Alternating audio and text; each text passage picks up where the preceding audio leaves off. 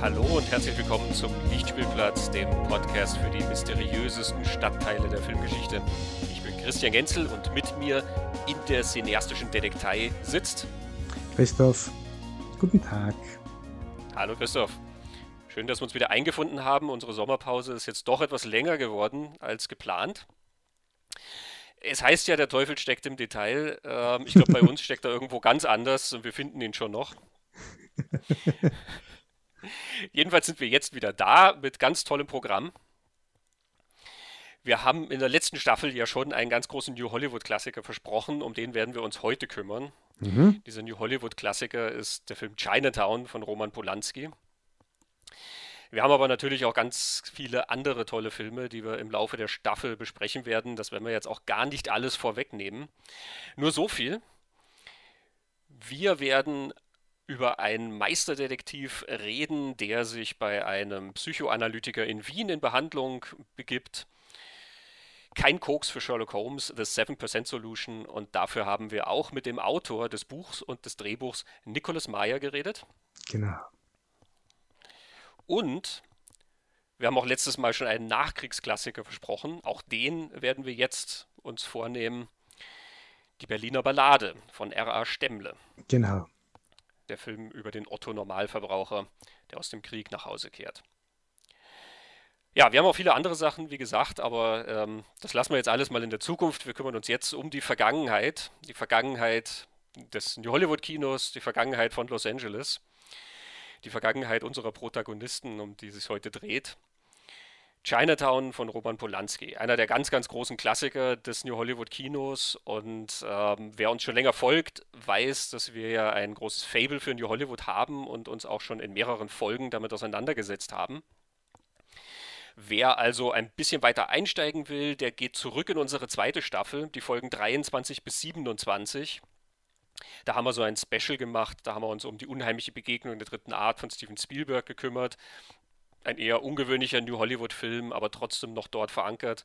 Wir haben über die Outlaws von New Hollywood gesprochen, Easy Rider, Badlands.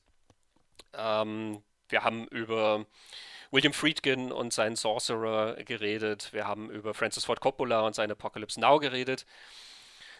Und wir haben New Hollywood dort enden lassen, wo es auch in Wahrheit geendet hat. mit dem wunderbaren, großartigen und überwältigenden Heaven's Gate von Michael Cimino. Ja, der überwältigt alle. Schon durch seine Lauflänge. Am Ende, genau. Ja, Heute kümmern wir uns um Chinatown, eine Detektivgeschichte aus dem Jahr 1974. Roman Polanski hat Regie geführt, das Drehbuch ist von Robert Town, Robert Evans hat produziert und Jack Nicholson spielt die Hauptrolle, Faye Dunaway ist auch drin und viele andere bekannte Leute. Da werden wir gleich näher drauf eingehen. Wir haben auch heute Interviews mit dem Gepäck. Und zwar haben wir nicht ein Interview, wir haben nicht zwei Interviews, wir haben auch nicht vier Interviews, sondern drei Interviews und zwar haben wir Hawk Koch, den Regieassistenten von Chinatown. Wir haben Bobby Osteen, die Frau bzw. Witwe des Chinatown-Cutters Sam Osteen. Und wir haben Alan Warnick, einen der Nebendarsteller aus Chinatown. Wie immer ist es so, wir spielen hier Clips aus den Gesprächen ein, äh, im Laufe unserer Diskussion über Chinatown. Wer die ganzen Interviews hören will, geht zu unserem Schwestern-Podcast Talking Pictures auf talkingpicturespodcast.com. Da kann man sich das dann in voller Länge anhören und das sind wirklich auch sehr, sehr interessante Gespräche geworden. Wir werden sicher jetzt auch noch im Lauf der Diskussion ein paar Mal darauf hinweisen, dass sich das lohnt, da tiefer einzusteigen. Aber vielleicht ordnen wir kurz die Leute ein, mit denen wir da reden, weil sie ja nicht ganz oben ähm, auf dem Plakat stehen sozusagen. Hawk Koch, der Regieassistent, ähm, ist kein Unbekannter in Hollywood. Ähm, eigentlich heißt er Howard Koch Jr. Sein Vater war Howard Koch, der bekannte Produzent, der unter anderem äh, The Manchurian Candidate gemacht hat, ähm, ein seltsames Paar mit Walter Matthau und Jack Lemmon, Ghost oder Die unglaubliche Reise in einem verrückten Flugzeug ist von Howard Koch. Howard Koch Jr. hat auch eine sehr schillernde Vita. Er hat angefangen als Road Manager schon für die Supremes und für die Dave Clark Five. Dann ist er in dieser New Hollywood-Zeit, in der das begonnen hat, hat er als Regieassistent äh, gearbeitet, unter anderem an Filmen wie Der Marathonmann von John Schlesinger, Der Himmel soll warten von, von und mit Warren Beatty, Zeuge einer Verschwörung, auch mit Warren Beatty von Alan Pakula. Ähm, so wie wir waren von Sidney Pollack, also allein da ist schon eine Menge zusammengekommen mit Leuten, mit denen er gearbeitet hat. Er ist dann später selber Produzent geworden, hat Filme gemacht wie Wayne's World oder Sliver oder Zwielicht, den Edward Norton-Film. Ähm, auch das Regiedebüt von Edward Norton, Glauben ist alles, oder Source Code mit Jake Gyllenhaal. Ähm, auch das ist dann schon eine sehr beeindruckende Vita und damit nicht genug. Er ist dann auch wie sein Vater in Ende der 70er ist er selber dann von 2012 bis 2013 Präsident der Oscar Academy gewesen. Ich nehme also mal an, sein Telefonbuch ist ähm, so ein Who's Who von Hollywood. Hm.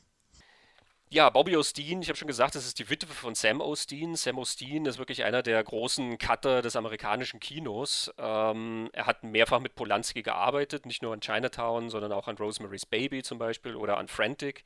Er ist ganz besonders bekannt für seine Arbeiten mit Mike Nichols, wo er unter anderem die Reifeprüfung oder Wer hat Angst vor Virginia Woolf oder Silkwood, die Waffen der Frauen äh, erarbeitet hat. Ähm, auch andere Filme, zum Beispiel Cool Hand Luke mit äh, Paul Newman von Stuart Rosenberg oder von Sidney Lumet, Night Falls on Manhattan. Also auch da eine ganz, ganz beeindruckende Vita. Ähm, er ist dann zur Jahrtausendwende gestorben. Bobby Osteen ist auch selber Editorin und hat mit ihm gearbeitet und ähm, ist dann auch privat mit ihm liiert gewesen. Sie haben dann geheiratet. Sie hat ein wunderbares Buch herausgegeben, äh, Cut to the Chase. Das ist so ein buchlanges Interview mit ihrem Mann, wo sie alle Filme und Produktionen durchgehen. Ihr Mann hat dann auch einige Regiearbeiten gemacht, vor allem fürs Fernsehen. Sie gehen also jeden Film durch und es ist so ein Werkstattgespräch über die Besonderheiten dieser Filme und über seine Schnittphilosophien. Ähm, sie hat dann auch weitere Bücher über Schnitt geschrieben, zum Beispiel The Invisible Cut, wo sie Szenen aus Klassikern nimmt und genau anschaut, wie die geschnitten sind. Ähm, und jetzt vor kurzem ist erst ihr Buch über Animationsschnitt rausgekommen, Making the Cut at Pixar. Also auch eine sehr spannende Gesprächspartnerin ähm, für diesen Bereich der Filmarbeit, der ähm, ja leider nie so im Detail eigentlich betrachtet wird. Sie macht auch sehr oft äh, selber Werkstattgespräche mit anderen Cuttern. Das ist so ihre Spezialität mittlerweile, dass sie Interviews macht und Panels und ähm, also so ganz große Foren, wo sie dann halt mit allen Großen der Zunft durchgeht, was ähm, ja, was ihre Erfahrungen in Hollywood sind und ähm, ihre Philosophien dazu. Der dritte im Bunde, Alan Warnick, äh, ist vom Namen her natürlich nicht so bekannt. In Chinatown ist er tatsächlich in einer Szene drin, ähm, aber es ist eine der schönsten Szenen und es ist ähm, eine Szene, aufgrund der er dann auch wirklich erkannt wird und ähm, auch sehr viel mehr Arbeit gekriegt hat. Er ist dieser Mitarbeiter in der Hall of Records. Wir werden über die Szene noch ein bisschen reden, ähm, der Jack Nicholson dann ähm, zurechtweist, dass das hier keine Leihbibliothek ist, sondern ähm, quasi ein Magistrat, wo die Unterlagen sind. Alan Warnick hat auch eine sehr spannende Biografie als Schauspieler. Der ist äh, unter anderem in The Last Movie von Dennis Hopper gewesen, dieser quasi Easy Rider Fortsetzung, also der Film, den Dennis Hopper als Regisseur nach Easy Rider gemacht hat, ähm, der also eine völlig wahnsinnige Produktion war äh, in Südamerika unter ganz starkem Drogeneinfluss und ähm, Alan Warnick war recht begeistert, dass ich ihn gesehen habe. Er meinte, ich sei einer von zehn Leuten. Ähm, er war dann auch in Filmen wie ähm, Mother Jugs and Speed von Peter Yates, zum Beispiel neben Harvey Keitel und Raquel Welch. Oder im Kirk Douglas äh, Männer des Gesetzes, da hat Kirk Douglas auch Regie geführt. In Rocky 2 von und mit Sylvester Stallone hat er eine kleine Rolle. Ähm, er hat also dann eine ganze Reihe von äh, Filmen gemacht und mit bekannten Leuten gearbeitet, ist halt selber natürlich nie zum Star geworden. Ähm, aber hat ganz, ganz viel auch über die Zeit zu erzählen und äh, sehr spannende Eindrücke, finde ich, von diesen Drehs und von diesen Leuten. Ja, wie gesagt, die langen Interviews auf talkingpicturespodcast.com. Wir stürzen uns jetzt auf Chinatown und wer Chinatown vielleicht nicht ganz parat hat oder noch nie gesehen hat, Christoph, was passiert in Chinatown? Chinatown ist eine Detektivgeschichte, du hast das ja schon gesagt, sie spielt im Jahr 1937, also Period Piece.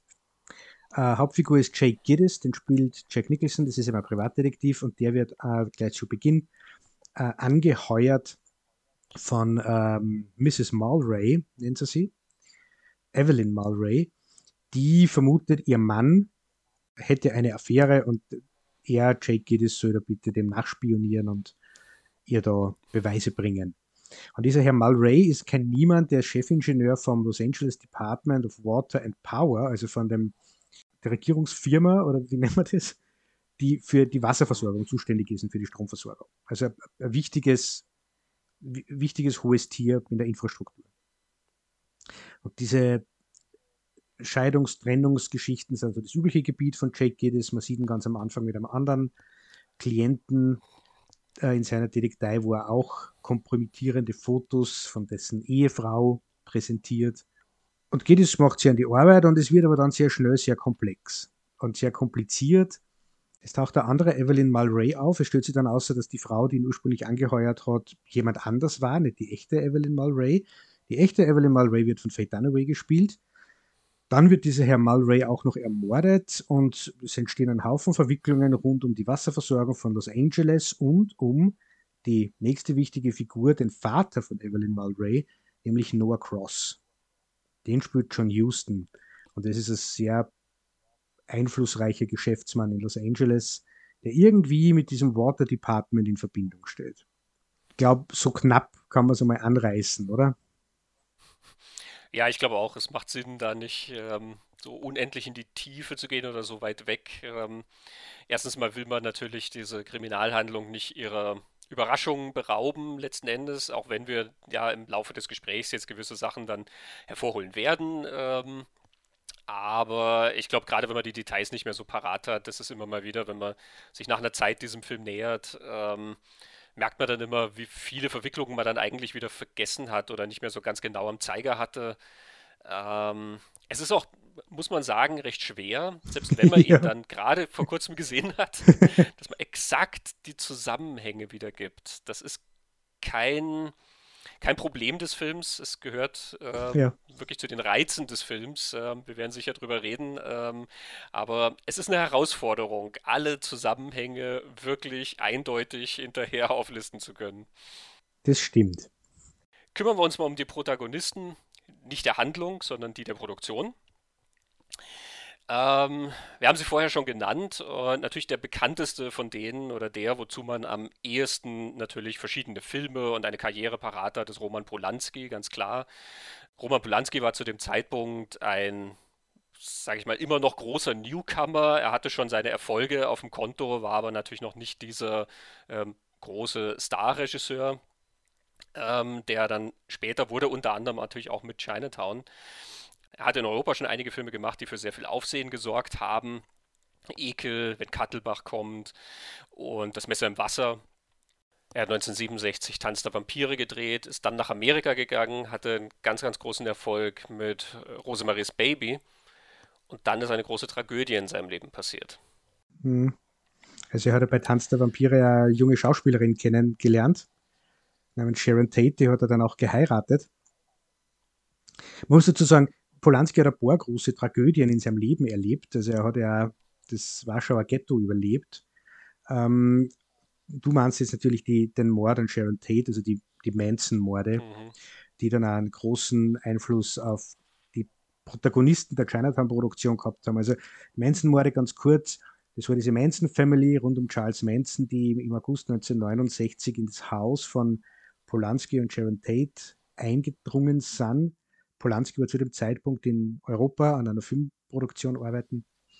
Sharon Tate war hochschwanger im achten Monat und sie war dort mit, mit drei Freunden an dem Abend. Und äh, diese Manson Family hat die, die vier Personen äh, ermordet. Das ist sehr, sehr grausam und bestialisch eigentlich. Das ist ganz, ganz furchtbar. Und äh, auch das ungeborene Kind von, von Sharon Tate und Polanski ist nur gestorben. Und Polanski hat es dann eben in Europa erfahren und ist dann zurück nach Los Angeles, wie das gehört hat. Und diese Manson-Morde haben sich nicht nur beschränkt auf diesen einen Zwischenfall, sondern es hat dann mehrere äh, Morde gegeben, auch in den, in den, Tagen danach, wo sie auch andere Personen überfallen haben und umgebracht haben. Ähm, und ich glaube, was noch wichtig ist bei den Manson-Morden, um ein bisschen zu verstehen, was, was das für einen Eindruck auf die Menschen damals in Los Angeles gemacht hat. Es war nach diesen Morden vollkommen unklar, wer dahinter steckt. Die Manson Family und Manson selber haben so recht ein wüstes Konzept von einem Rassenkrieg, total rassistisches Konzept entwickelt gehabt, der sich ihrer Meinung nach entspinnen wird und sie als Family werden das letzte Weiße überbleiben und die Erde neu bevölkern.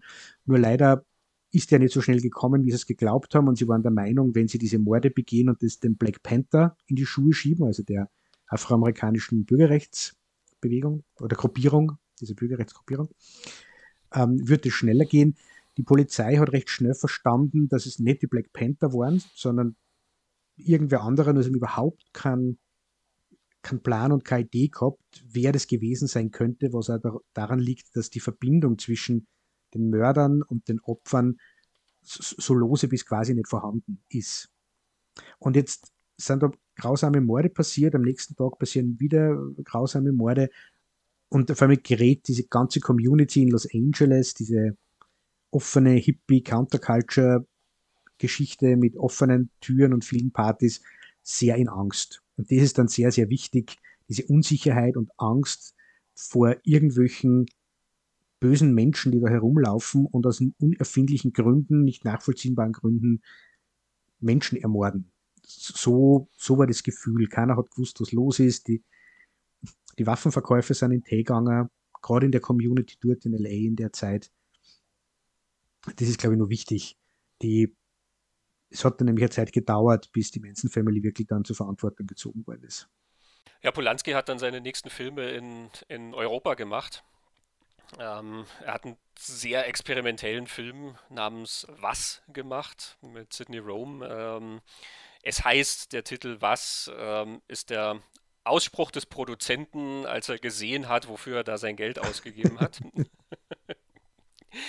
ähm, und er hat eine Macbeth-Verfilmung in England gemacht, ähm, sehr blutig ausgefallen ist. Ähm, Macbeth ist eine blutige Geschichte, aber ähm, diese Verfilmung ist auch, glaube ich, sehr im, im Schatten dieser Manson-Geschichte äh, geprägt. Also man merkt dieses Echo mhm. von den mhm. Ereignissen. Und dann kam Polanski ein Skript eines Autoren namens Robert Town in die Hände. Genau, Robert Town ähm, war zu dem Zeitpunkt Ende der 60er, Anfang der 70er so ein sehr angefragter und so ein up-and-coming Writer in, in Hollywood. Er hat zwar so Standbeine gehabt, das eine war, er war Skriptdoktor eigentlich und hat mit dem sehr viel Geld verdient und sein, sein Ruhm hat sich auf den begründet. Er war so branchenintern sehr gefragt als Skriptdoktor. Er hat zum Beispiel das Skript von Bonnie und Clyde repariert, über den wir ja gesprochen haben in unserer Outlaws von Hollywood-Folge. Er hat aber auch das Skript von Der Pate repariert. Das zweite Standbein waren dann so eigene Stoffe, die er entwickelt hat. Ähm, zum Beispiel The Last Detail, auch mit Jack Nicholson äh, Geschichte geschrieben oder dann auch später verfilmt worden ist Shampoo mit, mit Warren Beatty. Äh, und eben äh, Chinatown war dann auch äh, eine eigene Geschichte. Robert Town ist 1934 geboren, also und, und im Los Angeles Area und also in, in einem Los Angeles vor dem Zweiten Weltkrieg. Und er, er reagiert auf diese Unsicherheit und Angst und Paranoia, die sich rund um diese Manson-Morde entspinnt. Er lebt zu dem Zeitpunkt mit seiner Lebensgefährtin Julie Payne. Die beiden heiraten dann später und bekommen eine Tochter. Und da leben sie zusammen. Und ähm, bei, bei Town finde ich das ganz interessant, dass er aus dieser Paranoia und Angst so eine Beschäftigung mit der Vergangenheit seiner Stadt äh, also entwickelt. Das, er kriegt dann so eine Sehnsucht, so wird das beschrieben in dem Buch The Big Goodbye äh, von Sam Wasson, Chinatown and the Last Years of Hollywood, das wir sehr empfehlen können, oder? Ja, absolut. Also ähm, ist, man kann es wirklich als Standardwerk ja, bezeichnen. Ja. So alt ist es noch nicht. Es ist erst vor ein paar Jahren rausgekommen. Ähm, aber wirklich ein ganz, ganz tiefschürfendes Buch rund um diese Produktion und diese Protagonisten. Genau, und aus dem Buch werden wir noch einiges zitieren halt. Also Town entwickelt also eine, Sehnsucht nach einem, nach einem Los Angeles, das irgendwie besser und, und schöner war, Los Angeles vor dem Krieg und, und beschäftigt sich mit der Vergangenheit seiner Stadt. Da hilft er mal eben seine Lebensgefährtin Julie Payne, die möchte ich ja deshalb erwähnen, weil das aus seinem Wasson sehr gut ausführt, dass es und dem Robert Town zwei Personen gegeben hat, die starken Einfluss auf sein Schaffen gehabt haben. Julie Payne war eben eine. Ähm, und ein zweiter äh, Freund von ihm, Edward Taylor, der mit Robert Town eigentlich zusammengearbeitet hat, aber nie einen Credit dafür wollte oder gekriegt hat. Ähm, und der war ein großer Fan von so Detektivgeschichten und Mystery-Geschichten, so, wo Raymond Chandler und Dashiell Hammett jetzt die bekanntesten Namen sind. Dann beginnt Robert Town also diese, diese alten Los Angeles Hardboiled Crime Geschichten zu lesen und immer mehr alte Los Angeles Romane zu lesen. Er beschäftigt sich mit, mit LA und er stolpert über einen historischen Fakt, nämlich die California Water Wars, wo es darum geht, wie kommt Wasser nach Los Angeles. Und er stolpert über ein eigentlich, wie er sagt, Verbrechen der Vergangenheit, das bis in die Gegenwart Einfluss hat. Und aus diesem Gemenge, die, die Beschäftigung mit dem alten Los Angeles und einer Zeit vor dem Krieg und diesen Mystery-Geschichten und am Verbrechen in der Vergangenheit, das Einfluss auf, auf die Gegenwart hat, beginnt er dann nach und nach diese Chinatown-Geschichte zu entwickeln und er arbeitet sich da wirklich ab an der Geschichte. Robert Town wird beschrieben als einer, der alles kann bis auf Plot. Atmosphäre, Dialoge, sehr vielschichtige Handlungsstränge, Details, also unendlich gut. Nur mit Plot tut er sich schwer und äh, Sam Watson macht es in dem Kapitel, finde ich, großartig. Äh, er nennt das Kapitel über Robert Town und diesen Schaffensprozess Eukalyptus, weil der Geruch von Eukalyptus Robert Town an die Kindheit erinnert wie viel Plot-Outlines der geschrieben hat, wie viel Zettel mit Ideen es gegeben hat, wo er Handlungsstränge hin und her schiebt, wieder verwirft, von neuem beginnt, immer mit Edward Taylor bespricht.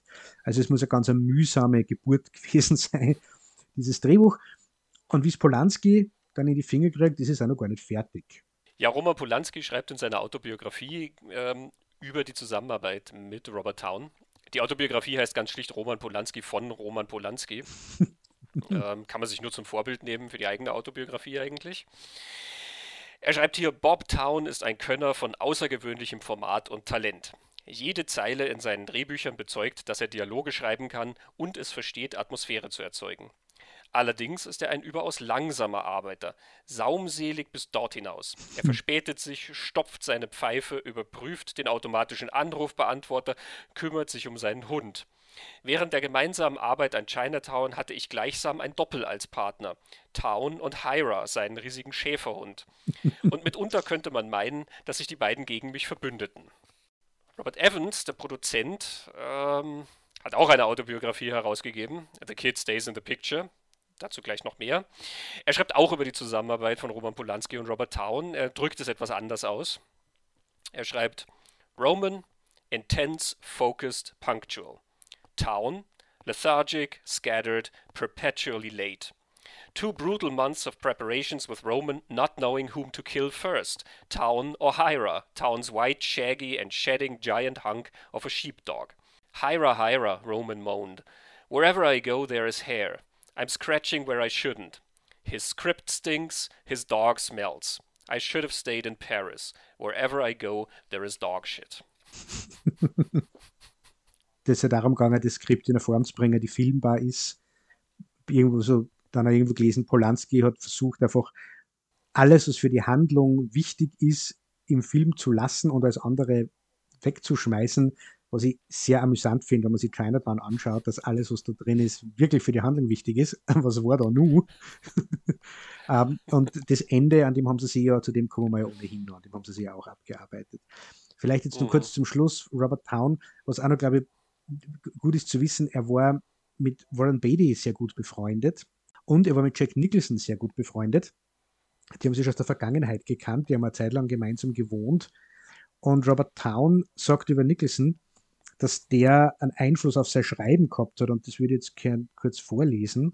Er sagt, wenn man Jack Nicholson zuschaut beim Spiel, ähm, hat er gelernt, that what an actor says is not nearly as important as what's behind what he says, the subtext. Und dann weiter, Town literally studied Nicholson, amazed by his staggering ability to draw out the shortest line of dialogue, to make a long meal of crumbs, he realized that Nicholson's innate mastery of suspense, of making the audience wait and wait for him to reach the end of a line, added drama to the most commonplace speech. I learned to write as much by watching Jack as anything else, Robert Town said. Und dann hat er nämlich auch noch die Idee für seinen Freund Jack Nicholson eine Hauptrolle zu schreiben, die Jack Nicholson zu dem Zeitpunkt ja noch gar nicht wirklich gespielt hat. Genau, Jack Nicholson, zu dem muss man natürlich nicht sehr viel sagen, zu dessen Karriere, aber vielleicht um ihn in der Zeit mal zu verankern. Er ist 1974, wo Chinatown rauskommt, oder halt davor, wo es gedreht wird. Er ist zu dem Zeitpunkt einfach noch nicht der Jack Nicholson, den wir kennen. Er war so ein, ein Newcomer, ein neuer Star, er hat ja lange Jahre in den B-Movies von Roger Corman und Konsorten ähm, Zeit verbracht und ist hier aufgetaucht und da hat ja auch mal als Scriptwriter und als Regisseur ein bisschen sich versucht. Ähm, das ist ja eigentlich das, was er ähm, verfolgen wollte. Ähm, sein Manager damals hat ihm ja sogar gesagt, er soll sich bitte wirklich aufs Filmemachen ähm, konzentrieren, also aufs ähm, selber Regie führen, weil das mit der Schauspielerei, da wird halt kein Durchbruch kommen irgendwie. Ähm, Nicholson hat dann auch irgendwann mal gespaßt. Ähm, er brauchte über zehn Jahre, um dann über Nacht zum Star zu werden. Ähm, Easy Rider hat ihn dann zum Star gemacht. Ähm, der dritte im Bunde neben Dennis Hopper und Peter Fonda. Und nach Easy Rider kamen dann eine Menge von sehr äh, viel beachteten Filmen. Ein Mann sucht sich selbst von Bob Rafelson, zum Beispiel Five Easy Pieces, ähm, eine ganz fantastische Rolle für Jack Nicholson. Äh, du hast The Last Detail schon erwähnt, mhm. den Robert Town geschrieben hat. Ähm, das war also jemand, den hatte man am Zeiger, das war, der war sehr spannend, aber er war noch nicht diese, dieser Madman, den wir dann kennen. Ähm, einer flog über das Kuckucksnest, das ist der, der dann glaube ich, ihn als den Verrückten zementiert mhm. hat. 1975 kam der dann, also ein Jahr nach Chinatown. Und The Shining kam dann 1980. Ähm, dazwischen waren natürlich ein paar andere Filme, aber ich glaube, The Shining ist dann der Film, der ihn dann wirklich als den völlig unzurechnungsfähigen Jack Nicholson ähm, im Bewusstsein der Kinogänger einzementiert. Also das ist der, der ihn dann zum Popkultur-Ikon des Wahnsinns werden lässt. Das ist der, wo dann, glaube ich, die meisten Rollen, die danach kommen, irgendwie mit dieser Legacy schon spielen. Also mit dieser Person Jack Nicholson, dass wenn dieser Typ kommt und grinst, du halt weißt, dass... Ähm, da ja, naja, also der alles Mögliche im Schilde führt und auch fähig ist, ähm, auszuführen. Ne? Bei Chinatown war er das alles noch nicht. Genau. Ja, der vierte im Bunde, Robert Evans, ich habe ihn vorhin schon kurz erwähnt, mit seinem Buch The Kids Days in the Picture. Ähm, es ist auch ein Ausspruch, der in seinem Werdegang sehr wichtig war für ihn. Ähm, der Produzent Robert Evans ist auch eine sehr schillernde Figur in diesem New Hollywood-Kino. Er hat aber tatsächlich gar nicht als Produzent angefangen, sondern als Schauspieler, beziehungsweise er hat auch gar nicht als Schauspieler angefangen, sondern er hatte eigentlich mit seinem Bruder ähm, so ein Textilunternehmen. Ähm, Evans ist dann mal entdeckt worden an einem Pool und zwar von Norma Shearer. Ähm, die war mit Irving Thalberg verheiratet. Das ist der junge Tycoon der MGM. Äh, damals geleitet hatte, sehr jung gestorben ist. Und sie haben für den Film Der Mann mit den tausend Gesichtern jemanden gebraucht, der aussieht wie Irving Thalberg. Ähm, sie hat also Robert Evans dort am Pool entdeckt und befand, er sieht aus wie der junge Irving und hat ihn also da quasi engagiert und er hat dann wirklich in dem Film auch neben James Cagney gespielt, hat natürlich viel Publicity dafür gekriegt. Ähm, und daraus entwuchsen dann so ein paar andere Rollen, die er gekriegt hat. Ähm, The Sun Also Rises, die Ernest Hemingway-Verfilmung zwischen Madrid und Paris, wo er neben Tyrone Power und Ava Gardner gespielt hat. Da spielt er so einen jungen Stierkämpfer. Und das ist der Film, wo dann dieses Zitat The Kid Stays in the Picture ins Spiel kommt. Ähm, die Beteiligten des Films waren sich alle sicher, mit diesem Jungen, der ja nicht so gut schauspielern kann, wird der Film den Bach runtergehen. Sie haben sich also alle zusammengetan, um ein, einmal ein Telegramm an den Produzenten Daryl Zanuck aufgesetzt. Mit dem wird das ein Flop. Äh, Zanuck ist da also nach Spanien gekommen, wo die gedreht haben und hat zugeguckt, äh, wie Robert Evans da also diesen Stierkämpfer spielt und hat dann nach kurzer Zeit gesagt, The kid stays in the picture, ja, der Junge bleibt im Film. Und Robert Evans hat sich gedacht, hm, eigentlich wäre er gern dieser Mann, der sagt, ähm, der Junge bleibt im Film. Ja, er will nicht der Schauspieler sein, der davon abhängig ist, dass der große Produzent das sagt, er will das selber machen. Es kamen noch ein paar andere Filme als Schauspieler, aber er ist dann relativ schnell wieder von der Bildfläche verschwunden und hat probiert, Produzent zu werden. Er hat unter anderem die Option gekauft auf das Buch The Detective, was dann mit Frank Sinatra verfilmt wurde. Ähm, als Trivia-Notiz, äh, The Detective ist das erste Buch aus einer Reihe, wo dann das zweite Buch die Vorlage von Stirb langsam viele Jahre später mhm. wurde. Ähm, also eine ganz, ganz, ähm, äh, ganz komplexe Verbindung sozusagen, ja, die man da findet. Stirb langsam ist eine Literaturverfilmung. ja, Roderick Thorpe. Ähm, und also, wenn man fragt, wer hat als erstes diese Figur gespielt, ist die richtige Antwort also eigentlich Frank Sinatra, ne? obwohl es anders heißt, aber. ähm, hatte also diese Option und ein junger Journalist hat also ein Porträt geschrieben über diesen Produzenten Newcomer oder dieser Schauspieler, der sich jetzt als Produzent gerade versucht. Und zu dem Zeitpunkt war gerade Bewegung bei Paramount. Es war sowieso zu dem Zeitpunkt große Bewegung bei den Studios, weil die Studios haben alle Zeug produziert, was kein Mensch so richtig sehen wollte. Ähm, Ende der 60er war diese Zeit, wo die Studios alle so, na, ich sag mal, am Publikum vorbei produziert haben. Das war nicht das, was junge Leute sehen wollten. Das war nicht das, wo Leute wirklich hingegangen sind und das aufregend fanden oder so. Ähm, deswegen kam ja New Hollywood zustande, dass da sozusagen Außenseiter kamen, so wie eben Easy Rider oder die, die, Leute mit Bonnie und Clyde, die also andere Sachen geboten haben als das, was die Studios gemacht haben. Paramount war ganz unten auf der Liste aller Studios, waren die sowieso völlig abgemeldet. Und die wurden übernommen von einem äh, Österreicher Charlie Bludorn. Charlie Bludorn wollte sich also einen neuen Studioleiter suchen ist über diesen Artikel gestolpert, dieses Porträt eines jungen Produzenten und hat sich gesagt, den will ich haben, das ist mein neuer Studiochef. Robert Evans wurde also zum Studiochef, ohne je einen einzigen Film produziert zu haben. Ähm, passiert, glaube ich, nur zu der Zeit und ähm, ist vielleicht wichtig, das im Hinterkopf zu behalten, wenn man darüber nachdenkt, eben was für eine Figur das ist oder wie er aufgenommen wurde in der Hollywood-Community. Es haben natürlich ganz viele Leute ähm, gesagt, der Junge hält keinen Monat durch und ähm, wir brauchen nicht auf den hören.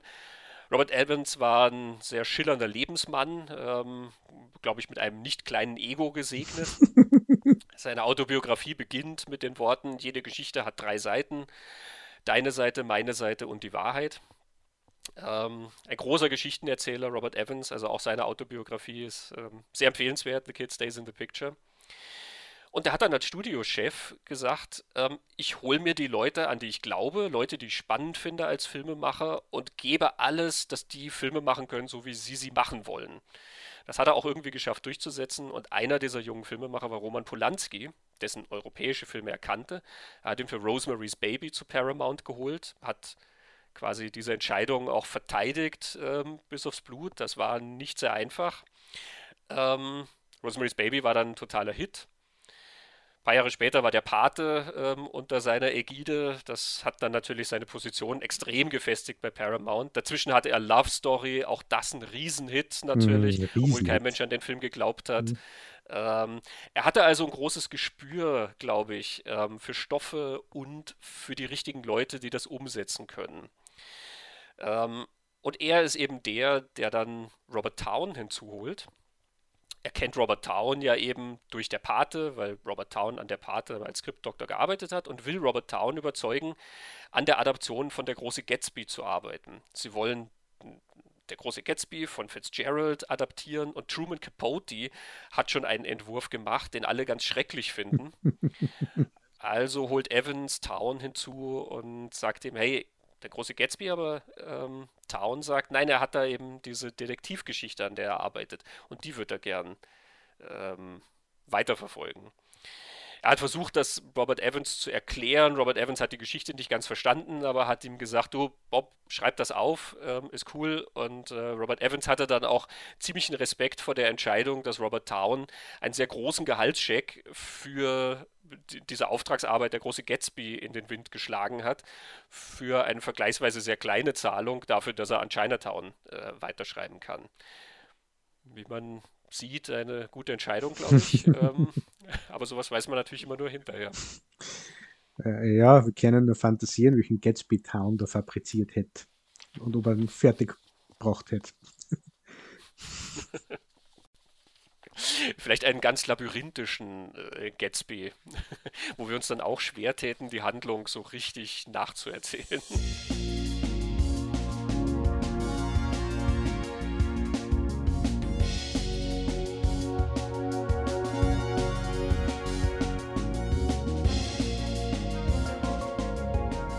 Ja, wir haben jetzt ganz viel über die Macher von Chinatown geredet. Jetzt lassen wir mal Macher selber zu Wort kommen. Wir haben ja schon angekündigt, die tollen Interviews, die wir gesammelt haben.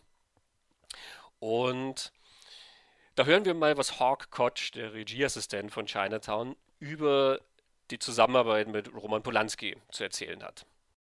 There are directors who are brilliant with actors. And there are directors who are brilliant with camera movement or stuff. I found Roman to be the most interesting director I ever got to work with. I, he knew, again, preparation. He knew exactly, he saw his movie before in when they when he was arguing with Bob Town during the writing of the screenplay. He saw the movie. Um, I loved working with Roman. Uh, and I wish I could have worked with him again. Uh, never got the chance, although we talk every once in a while. Uh, but uh, he had a vision more than anybody I ever saw. And I think because of his upbringing at the Polish Film School, he knew how to do everything. And he had a mind that that figured things out like I, it's in my book, but you know, the, the cutting of, of Jack Nicholson's uh, nose in Chinatown. He wanted to be on Jack. He wanted to see the knife go in into the nose, and he wanted to see it pull up and blood spurt out. And our special effects guys, our makeup guys, nobody could figure out how to do it. And Roman, in, in and I can just visualize it. Okay, guys, okay, this is what we do. We have a hinge. We have a hinge on the end of the knife. And when you pull up, it hinges and snaps right back, and nobody's going to see it hinge. And then we put a little, a, a, a, a, little uh, thing with a with a squeegee. And so as I pull the knife up, my hand will absolutely squeegee the through the through the little hose into the you know and the blood will squirt out. And everybody's looking okay we'll try it. Take one is in the movie. It was so brilliant. And jack was scared stiff because roman in those days we didn't have video playback. So and roman's acting so he can't really be concentrating on the whole of the scene but me and Johnny Alonzo and and our script supervisor, you know, whatever, we all said, "Wow, look great, Roman." He said, "Why? Let's do it again." And Roman Jack would go, "All right, uh, Roman, easy," but he did like twelve takes, and Jack finally said, "Enough! You got it! You got it!" But it was take one that's in the movie. But Roman was absolutely, uh, he was the best. I remember during uh, our tech scout he would literally put his his arm on my shoulder and he'd be the camera. Okay, you're Jack, you're Jake Giddies, and we're going to be here and we're going to be there. So the cameraman and the grip and the electric, everybody knew exactly what it was going to be. The the shot of the um, looking in the rearview mirror when the car pulls up at Point Furman. Well, he said, "Get me a giant mirror." And we put it on the side of the car, nobody's going to know it's not just a little side because you don't see the rest of the car. And so it was it was an easy shoot because he knew to put a big a bit like you know your your outside mirror on your car. We had a big one. Just put the camera there, and we were able to to see the, the other car pull up and do everything. That that kind of mind was Roman. And then as far as actors go, he knew exactly where he wanted the actors and what he wanted them to do. Um, and he wasn't a lot. He wasn't someone who had a lot of discussion with actors. He knew what he wanted them to do. They're there to do what he wants them to do. There's a, there was a moment. If I'm talking too much, you stop me. No, no, please go ahead. In the backyard of the Mulray house, and we're about to do a scene with Jack, and Jack gets in front of the camera, and Roman goes, "Okay, Jack, now move your head. No, like this, a little bit here. Yeah, like that. And oh, it looks great in the camera." And, he, and Jack's going, "Roman, this is very uncomfortable." No, no, Jack, it looks great in the camera. It looks great. Now roll the camera. Roll the camera. Uh, okay, okay, action. Hi, I'm Jack Nicholson, and I'm very uncomfortable. Oh, geez, Jack, come on. Ja, die Nasenszene, die Horkocci erwähnt. Wer den Film gesehen hat, weiß natürlich, worum es da geht. Wer ihn noch nicht gesehen hat, äh, vielleicht jetzt gleich nachhören, bevor man äh, hier den Podcast weiterhört. Ich weiß es nicht. ähm, Roman Polanski selber spielt mit in Chinatown als so ein Henchman von Noah Cross, also so ein äh, angeheuerter Fiesling, der Jack Nicholson beim Herumschnüffeln erwischt und ihm dann zack, die Nase aufschlitzt. Das ist sehr unangenehm und Jack Nicholson verbringt dann die Hälfte vom Film mit einer ganz, ganz großen Bandage mitten im Gesicht. Ja, ich glaube, das hat Polanski lustig gefunden. Es, es ist, glaube ich, ein ganz großes Beispiel für diesen schwarzen Humor von Polanski, ne? der, ähm, der Nosy Detective natürlich, natürlich ne? ja. der, der, der, Schnüffler. Ähm, aber es ist auch äh, ich nicht, je länger man sich diese, diese Wunde und dieses Ding anschaut mitten im Gesicht von Jack Nicholson, es, es hat schon einen gewissen Effekt. Hm. Ja, sein Hauptdarsteller einfach so, so auszustaffieren und den, den halben Film mit einer Bandage auf der Nase herum, also mitten im Gesicht herumlaufen zu lassen, ist schon. Machen nicht alle. Ja, lassen auch nicht alle Stars mit sich machen, muss man glaube ich auch sagen. Ja, hören wir mal Bobby Osteen, die Witwe von Cutter Sam Osteen, über dessen Zusammenarbeit mit Roman Polanski. I, I always felt that the combination of Sam and Polanski was so perfect because he's very, there is, he's a brilliant, of course, but he has this more European sensibility. And Sam always thought everything was too long.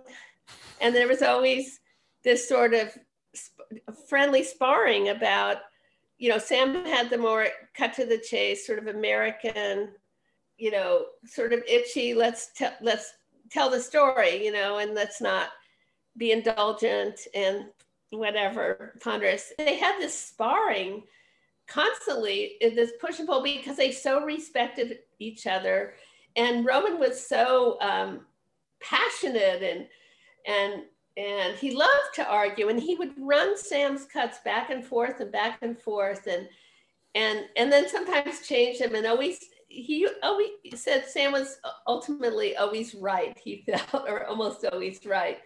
But he loved to challenge they loved to challenge each other and um, yeah it was a beautiful beautiful collaboration.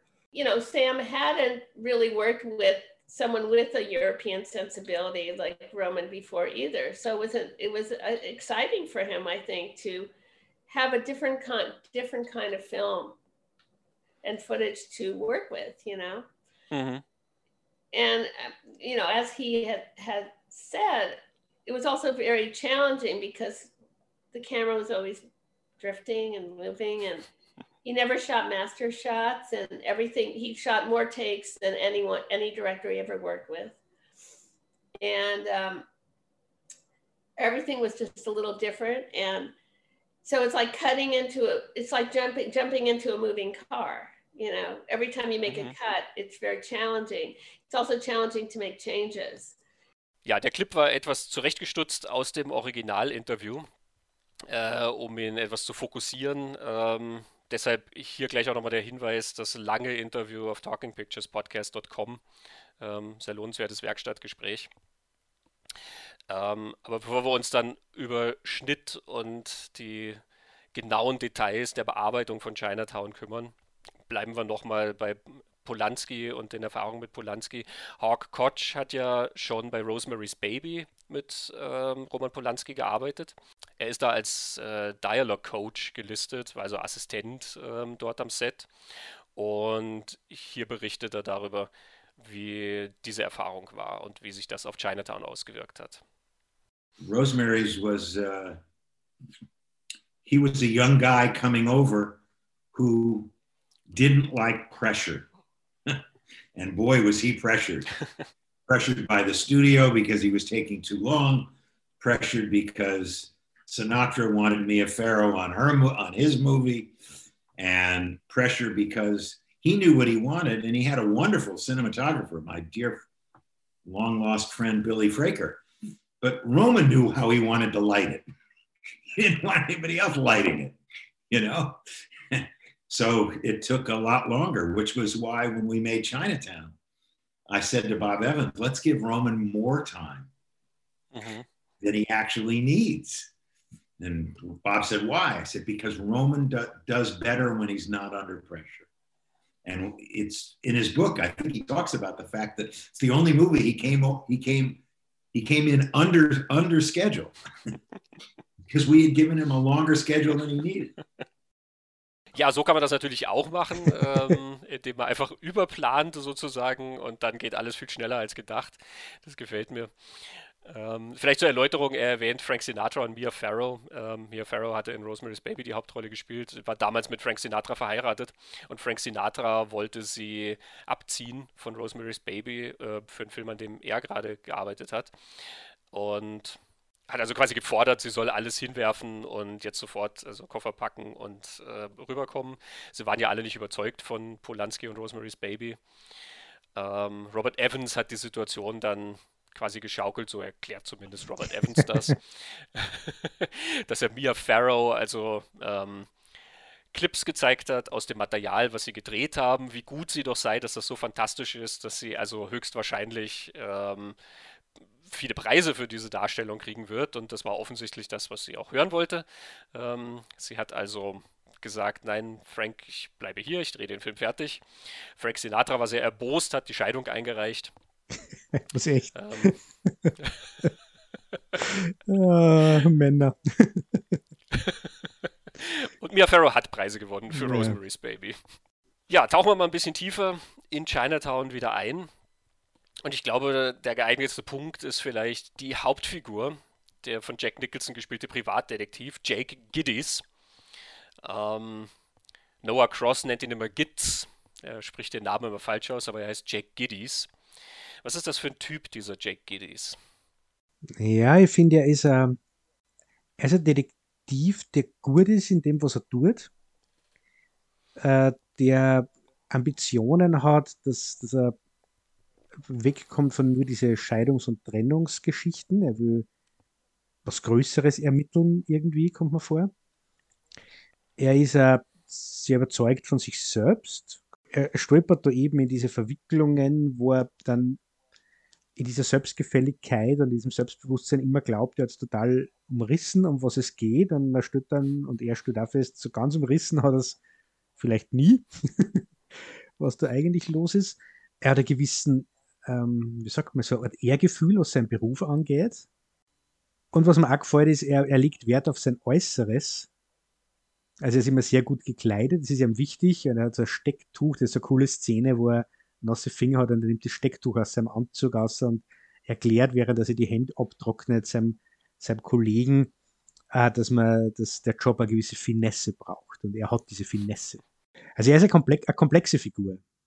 Ja, absolut. Ähm, es scheint ja auch ein erfolgreicher Detektiv zu sein, eben, weil er eben nicht nur gut gekleidet auftritt, sondern er hat ja auch eine Detektei mit mehreren Mitarbeitern. Genau. Ähm, und gerade dieses Ehrgefühl, was du angesprochen hast, das finde ich sehr spannend, weil ähm, da gibt es diese Szene beim Barbier, wo er sich rasieren lässt. Und neben ihm sitzt jemand, der liest dann in der Zeitung eben da, also es gibt ja dann eben diesen großen Skandal um Mulray und diese ähm, Enthüllungen und sowas. Ähm, und er, er, äußert sich also dann abfällig über diese Detektivarbeit und Jack Nicholson ist sehr, sehr erbost darüber und weist auch immer darauf hin, das ist ein ehrlicher Job, den er macht. Das ist, I make an honest living, sagt er. Er fragt ja noch den anderen, was er macht und äh, ja, der arbeitet bei der Bank. ähm, was natürlich sowieso schon eine nette Gegenüberstellung ist, aber natürlich dann in dieser Welt von Chinatown, die uns präsentiert wird, ne, also in dieser korrupten Welt ist natürlich dann, da musst du das dann nicht mehr dazu sagen, dass dieser Banker ja also eigentlich wahrscheinlich zwielichtiger ist als der Privatdetektiv, der, keine Ahnung, irgendwelche Ehebrüche dann aufspürt oder so. Ne? Hm.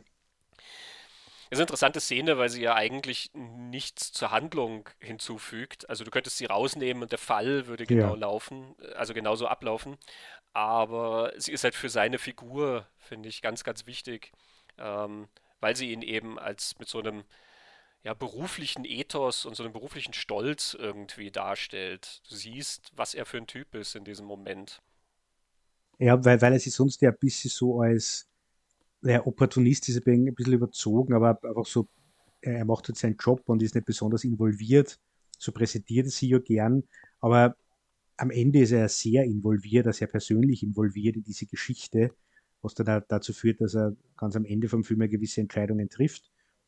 Und da finde ich, brauchst du dann diese Szene mit seinem Ehrgefühl, wie, wie sehr er doch emotionaler verbunden ist mit seinem Job und sie darüber definiert, brauchst du dann schon. Und auch gleichzeitig die Ambitionen, die er hat. Also er, er will ihm weiter auf, eigentlich. Es ist sehr interessant, denke ich, ihn in Verbindung zu sehen mit diesen Hardboiled Detectives, ähm, die du erwähnt hast. Robert Town hat diese ganzen klassischen Detektivgeschichten studiert. Raymond Chandler und der Dashiell Hammett. Ähm, da gibt es ganz viele Autoren natürlich aus dieser Reihe. Vieles ist ja auch verfilmt worden. Die Spur des Falken mit äh, Humphrey Bogart. Regie John Huston, der hier mitspielt. Das ist also ein ganz, ganz klares Vorbild natürlich. Ja. Ähm, Tote schlafen fest und so. Also diese ganzen Philip Marlowe und Sam Spade und solche Figuren. Ähm, wir kennen ja diesen taffen Detektiv und trotzdem ist Jack Nicholson ein bisschen ein anderer Typ. Also wenn du Humphrey Bogart in die Spur des Falken siehst, das ist ein sehr viel zynischerer Typ letzten Endes. Das ist einer, finde ich, der schon sehr viel fertiger ist eigentlich mit der Welt oder sehr viel mehr einfach abblockt, ja, der also sehr viel kälter ähm, letzten Endes auch Entscheidungen trifft oder der wirkt auch immer dann relativ souverän ähm, in, in, in, eben dem, wie er das darlegt und entscheidet. Und bei Jack Nicholson hast du dann, oder bei Jack Giddies hast du dann öfter das Gefühl, dass irgendwas da schon, was in ihm auslöst oder, oder dass er das schon hinterfragt. Ne? Also gerade in diesen Sequenzen, wo er dann seine, ähm, wo, wo, er sich so ein bisschen öffnet ähm, gegenüber Evelyn Mulray. Ne? Da gibt es ja dann so Sequenzen, wo er wo ihm Ehrlichkeit sehr wichtig ist irgendwie. Ne? Mhm. Und, und ähm, was auch damit zu tun hat, mit seiner Vergangenheit, über die wir ein bisschen was erfahren, dass er Sachen verhindern will, dass die sich wiederholen. Ähm, und da ist von diesem Zynismus ja gar nicht so viel da. Ne? Da ist halt einfach nur so eine gewisse ja, Lebenserfahrung, die du halt durchspürst. Ja, das stimmt. Ich, ich, ich finde so, dass der, wie Humphrey Bogart diesen Philip Marlowe spielt in diese Filme, ist ja, der hat ja nicht mehr Ahnung von dem, was da passiert. Es sind ähnlich konfuse Plots. ähm, und auch Philipp Marlow glaubt die ganze Zeit, er hat es verstanden und setzt halt dann Handlungen aufgrund von dem, wie er denkt, dass das jetzt ist und das ist dann oft auch nicht richtig. Aber es, ist, es stimmt, dass, dass die Bogart-Figur lässt sich dann nie emotional treffen. Oder Jake Gillis tut das schon. Was ich dann also spannend an dieser Figur finde, ist, wir erfahren gar nicht so viel über ihn, zumindest nicht über seine Vergangenheit. Ganz, ganz wenig. Wir können da jetzt sehr viel über ihn reden. Er ist eine komplexe Figur, ohne dass wir jemals diese Exposition kriegen, äh, du eigentlich in sonst jedem Film oder fast jedem Film über diese Hauptfigur kriegst. Irgendwann kommt diese, dieser Monolog, wo er da in fünf bis 15 Sätze erklärt, wo komme ich her, was ist passiert, was verfolgt mich und wo will ich hin. Ähm, und das, das gibt es bei Jake Gittes nicht, sondern es gibt diese einzelnen Szenen, wo er reagiert als der Mensch, der er ist. Und ganz, ganz wenig erfährst du über seine Vergangenheit. Und da geht es halt dann wenn es um seine Vergangenheit geht, geht es um Chinatown. Aber zu dem kommen wir ja dann. Er ist ja auch nicht so ein Einzelgänger wie ja, ähm, diese Philipp Mahler und Sam Spade-Figuren das letzten sind. Eben, wie gesagt, er hat ja eine, eine Detektei mit mehreren Mitarbeitern und du hast einfach nicht das Gefühl, dass er so ein, dieser totale einsame Wolf ist. Ne? Also Sam Spade in die Spur des Falken hat Archer als Partner und Archer wird dann eh gleich ermordet. Also ähm, ab dem Zeitpunkt ist Sam Spade dann eh eine Sekretärin hat Sam Spade dann noch. Ne? Aber trotzdem hat er viel mehr von diesem Ich gegen die Welt ähm, Habitus dann an sich. Ne? Während Jack Nicholson schon, hast du das Gefühl, so ein Mann von Welt. Ne? Also ich glaube, der, der, den, den, siehst du viel mehr so am sozialen Geschehen auch teilnehmen oder so, wenn er halt vielleicht gerade nicht arbeitet. Mhm. Ja, Robert Town hat ja auch gesagt, dass ganz viel von Jack Nicholson funktioniert über das Kleine, über die Details, ähm, über so Nuancen. Und ähm, ich glaube, man kann ganz viele Szenen anschauen, ähm, wo man sich einen Blick oder eine Reaktion von Nicholson ansieht, in der ganz, ganz viel steckt. Einer der schönsten Momente ist ja gleich ganz am Anfang, als die falsche Evelyn Mulray eben kommt und ihn anheuern will. Und sie er, er lädt sie ein, sie, sie soll quasi sagen, was ihr Problem ist. Sie sagt, mein Mann, ich glaube, mein Mann betrügt mich. Hm. er sagt, oh, really? genau. Ich fange da jedes Mal zum Lachen an. So oft kann man den Film gar nicht anschauen, weil es einfach in diesem Oh, really und diesem Gesicht, wo Enttäuschung, aber professionell geheucheltes Mitgefühl Also da, da zerbricht gerade wieder so eine Hoffnung in, in Jake Giddis, das kommt jetzt einmal was anderes sein. Gleichzeitig muss er ja die Frau ernst nehmen und gleichzeitig muss er aber halt auch den Fall sie irgendwie behalten, möglichst zu dem Zeitpunkt nur. Das ist überhaupt ein interessantes Gespräch, was er mit ihr führt. Er schickt sie dann weg, er sagt, lassen Sie es.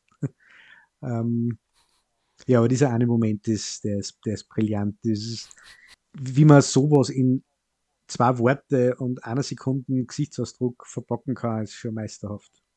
Ja, ja, er bleibt ja sehr, sehr professionell, ne? aber ähm, er hat auch dieses, ja, ich meine, äh, er ist eben spezialisiert auf diese Ehebruchgeschichten, ne? Und ähm, da sitzt halt wieder eine Frau da, naja, ne, ich glaube, mein Mann betrügt sich, das ist halt, betrügt mich. Ähm, ich glaube, die Geschichte hat er ja schon tausendmal gehört. Mhm. Ja, das ist auch so ein, ja, echt. Also ähm, es, es, hat auch so was ganz subtil Spöttisches natürlich an sich. Ne? Das, also ne, du gehst zum Klempner und sagst, äh, ich habe einen Wasserrohrbruch und dann sagt er, nein, wirklich, wie kommen Sie da auf mich? Oder so. Sondern nein, ja, na klar, äh, ist es genau das, weswegen sie da ist. Ne? Bin ich auch nicht ganz sicher, was für eine Wertung da drin steckt, dieser Frau sozusagen, ne, in diesem Oh really, so ähm, so nach dem Motto, kann ich mir vorstellen, ja, ja, klar, betrügt man die oder keine Ahnung, weil sie schaut so ein bisschen streng aus irgendwie, ne? Also, ähm, man merkt schon, wie, wie wir jetzt da über diese zwei Worte reden, wie viel da an Nuance drin ist. Nicholson macht das grandios ja. und er macht das durch den ganzen Film. Er hat immer wieder diese Momente, wo ein kleiner Satz oder einfach nur eine Reaktion dann ähm, diese Figur letzten Endes erzählt. Und das Spannende ist ja, dass diese Momente auch wirklich erkannt wurden und drin gelassen wurden im Film. Ähm, dass also auch das Erzählen dieser Figur den entsprechenden Raum kriegt. Also du siehst, wie Jake Giddies irgendwo hingeht oder fährt und wie er sich dort umguckt. Wenn er zur Mulray Villa ähm, fährt, dann, dann siehst du ihn da rauffahren und dann siehst du erstmal, wie er schaut und er sieht diese Limousine und dann hört er dieses das Quietschen, Geräusch ja. irgendwie was so ein bisschen irritiert und dann sieht er halt erst dann, dass dahinter jemand ist, der das Auto putzt. Äh, und alle diese Reaktionen von ihm, die, die erzählen ja sehr viel, auch wenn er am Anfang zu diesem Hearing geht und du siehst ihn dann gähnen, während er da so sitzt. Offensichtlich sitzt er schon eine ganze Zeit lang da und äh, er liest dann nebenher mal die Zeitung. Das gibt dann auch nochmal eine Info irgendwie. Aber trotzdem könntest du all diese Sachen sehr viel runterkürzen letzten Endes und auch wieder bei der Story bleiben ähm, es ist wie mit dieser Szene im Barbiersalon.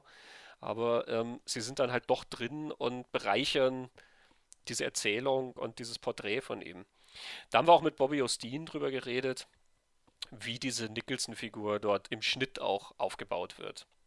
Yeah, as, as I said, it's also the genre. You know, you're you're you're it's it's most of it is um, subjective. You know, and it's his point of view, and he's you're the audience is with him unraveling the mystery and they're so the set and you know that's and of course that's that's the advantage of what i call the european sensibility is that and that's the one of the beauties of roman is that he's not afraid to take his time. And sam recognized that. It's you know it's not as if he wanted to eliminate those kind of things. He it, it's that slow build you know it, you have to have somewhere to go. You have to start slow or there's no there's nowhere to go. You know you can't start with fast pace and I, I mean you have to trust that the audience is with him and it's going to happen. And the and the more you just identify and even identifying with him yeah you know he's so he's so he's such an appealing character. There's so many aspects of him that you that have nothing to do with the mystery that you get to experience before the the whole plot takes hold in a more you know high-paced way when it kind of speeds up and things start happening. You really get to know this this amazing character. And it definitely wasn't like the 40s version of a film noir. He was much more sort of fun and um, just uh, more of a bad bad boy in a kind of mm. sense of humor and um, you know and then this this whole thing that's so interesting about him is um, you know when you that scene when they finally go to bed together and and he tells the story of Chinatown, you know, and that's the, one of the things I love about about the movie is they tell. I love when movies don't spell everything out. You don't. You just mm-hmm. know enough. You really don't know a lot. They could have gone into it more, and that would have been a mistake, you know. And that I love the moment where just before everything shuts down, when she gets the phone call, she gets out of bed and he's lying in her bed and it's sort of an off center shot. And he's so soulful and so melancholy and so vulnerable. And because he's such a sort of smart ass before that, and he seems like he's got it all together and he's so cynical, it's very powerful because um, it's a gift that you get later on you know you you you start get you, the way the way you get to know him is really interesting i think. Mm-hmm. and so when you finally see that vulnerability it's so short. And it's so tragic because then then and they're vulnerable together of course too. And then then it's it's that's the end of that. And then it turns into something completely different. But i uh yeah, I think I think the build-up of Jack Nicholson's character was masterful, really. Ja, ich finde, sie hat recht, Christian. Würde ich auch sagen, absolut. Gehen wir mal eine Stufe zurück oder größer oder wie immer man es sagen will. Ähm, der Mann hat ja einen hochkomplexen Fall vor sich. Du hast schon gesagt, da geht es um Wasser, da geht es um die Versorgung von Los Angeles mit Wasser. Los Angeles ist eine Stadt, die mitten in der Wüste liegt. Mhm da gibt es kein Wasser. Wenig. Du hast die Water Wars erwähnt, ja. wie LA zum Wasser kam oder umgekehrt. Was ist denn da passiert? Genau, ja, Los Angeles ist recht trocken. Es gibt ein Buch, das heißt Cadillac Desert von Mark Reisner. Da sagt er, Los Angeles ist trockener als Beirut. Und ähm, diese, diese Water Wars, also das ist eine elendsgroße, lange Geschichte. Wie, wie kommt Wasser nach LA und der Kampf um dieses Wasser? Das, was Robert Town da bei, seinem, bei seinen Nachforschungen gefunden hat und dann in Chinatown eingebaut hat, versuche ich jetzt so knapp wie möglich zu erzählen. Ähm, die Geschichte, die er hat, die hat sich abgespült in den, in den ersten zehn Jahren des, des 20. Jahrhunderts. Und die zwei wichtigen Figuren sind ein Herr Eaton und ein Herr Mulholland. Das ist der, nach dem dieser Drive da benannt ist, der Herr Mulholland. Und der Herr Eaton und der Herr Mulholland, die waren sehr gut befreundet und haben bei dem Water Department Agency, jetzt den, man vergebe mir, ich habe den echten Namen nicht parat, ähm, gearbeitet. Ähm, und der Herr Eaton ist dann später Bürgermeister von Los Angeles geworden, während der Herr Mulholland weiter für dieses Water Department gearbeitet hat. Der Herr Eaton hat dann auch dafür gesorgt, dass diese Wasserversorgungsfirma vom Privaten in den öffentlichen Besitz übergeht. Also das ist Teil der Stadt Los Angeles. Also das, hat, das war dann ein quasi Magistratseigentum. Er hat das quasi überführt vom, von Privaten in die öffentliche Hand. Hat aber dafür gesorgt, dass sein Kollege, der Herr Malholland, weiterhin dort der Chef bleiben kann. Und dann haben sie irgendwie festgestellt, Los Angeles boomt. Los Angeles hat eigentlich immer geboomt. Da gab es Mitte des 19. Jahrhunderts gab's einen Goldrausch, dann gab es einen Ölboom. Dann habe ich irgendwo gelesen, LA wurde dann nach und nach an verschiedene Zugstrecken angebunden und das Ticket nach LA war aber verhältnismäßig billig. Und so kamen Leute nach Los Angeles, ähm, die mussten mit Wasser versorgt werden, äh, Landwirtschaft und so musste mit Wasser versorgt werden. Die erste Lösung war Grundwasserpumpen. Aber die haben das Grundwasser so schnell da rausgepumpt, dass da auch kein Grundwasser mehr war. Und jetzt muss das Wasser von weiter her kommen. Und sie haben sich entschieden, Herr Eaton und Herr Mulholland, das kommt vom Owens River. Der ist 380 Kilometer weg, äh, fließt durch Owens Valley und äh, mündet in Owens Lake. Dort gab es rund um diesen Fluss äh, eine florierende Landwirtschaft und es gab auch schon einen Plan, dort ein Bewässerungssystem anzulegen. Ja, der Herr Eaton, der hat dann äh, das Problem gehabt, ja, wenn die das machen, kann er seine Stadt nicht mehr mit Wasser versorgen. Und hat dann angefangen, dass er Gerüchte streuen lässt über einen anderen Mitarbeiter, dass das mit dieser äh, Bewässerungsanlage, dass das alles eh gar nicht so wird, wie es gesagt wird. Und dann hat er er selbst als Privatperson dort Land gekauft das er dann der Stadt Los Angeles äh, auch überlassen hat. Er behauptet, er hat nie einen Dollar dafür gekriegt. Er wollte nur das Recht haben, dass auf diesem Land, das er dort im Owens Valley jetzt LA gibt, dass dort seine Rinder grasen dürfen. Er hat, er hat nie Geld dafür genommen, sagt er. Aber er hat als Privatmann das Land dort gekauft. Damit haben wir schon mal das Problem mit den Wasserrechten gelöst gehabt.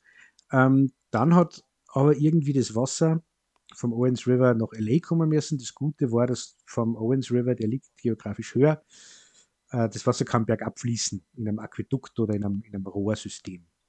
Ähm, das musste dann gebaut werden. Das war aber zu teuer, dass es irgendeine Privat- oder Einzelfirma zahlen hätte können. Das heißt, das muss die öffentliche Hand zahlen.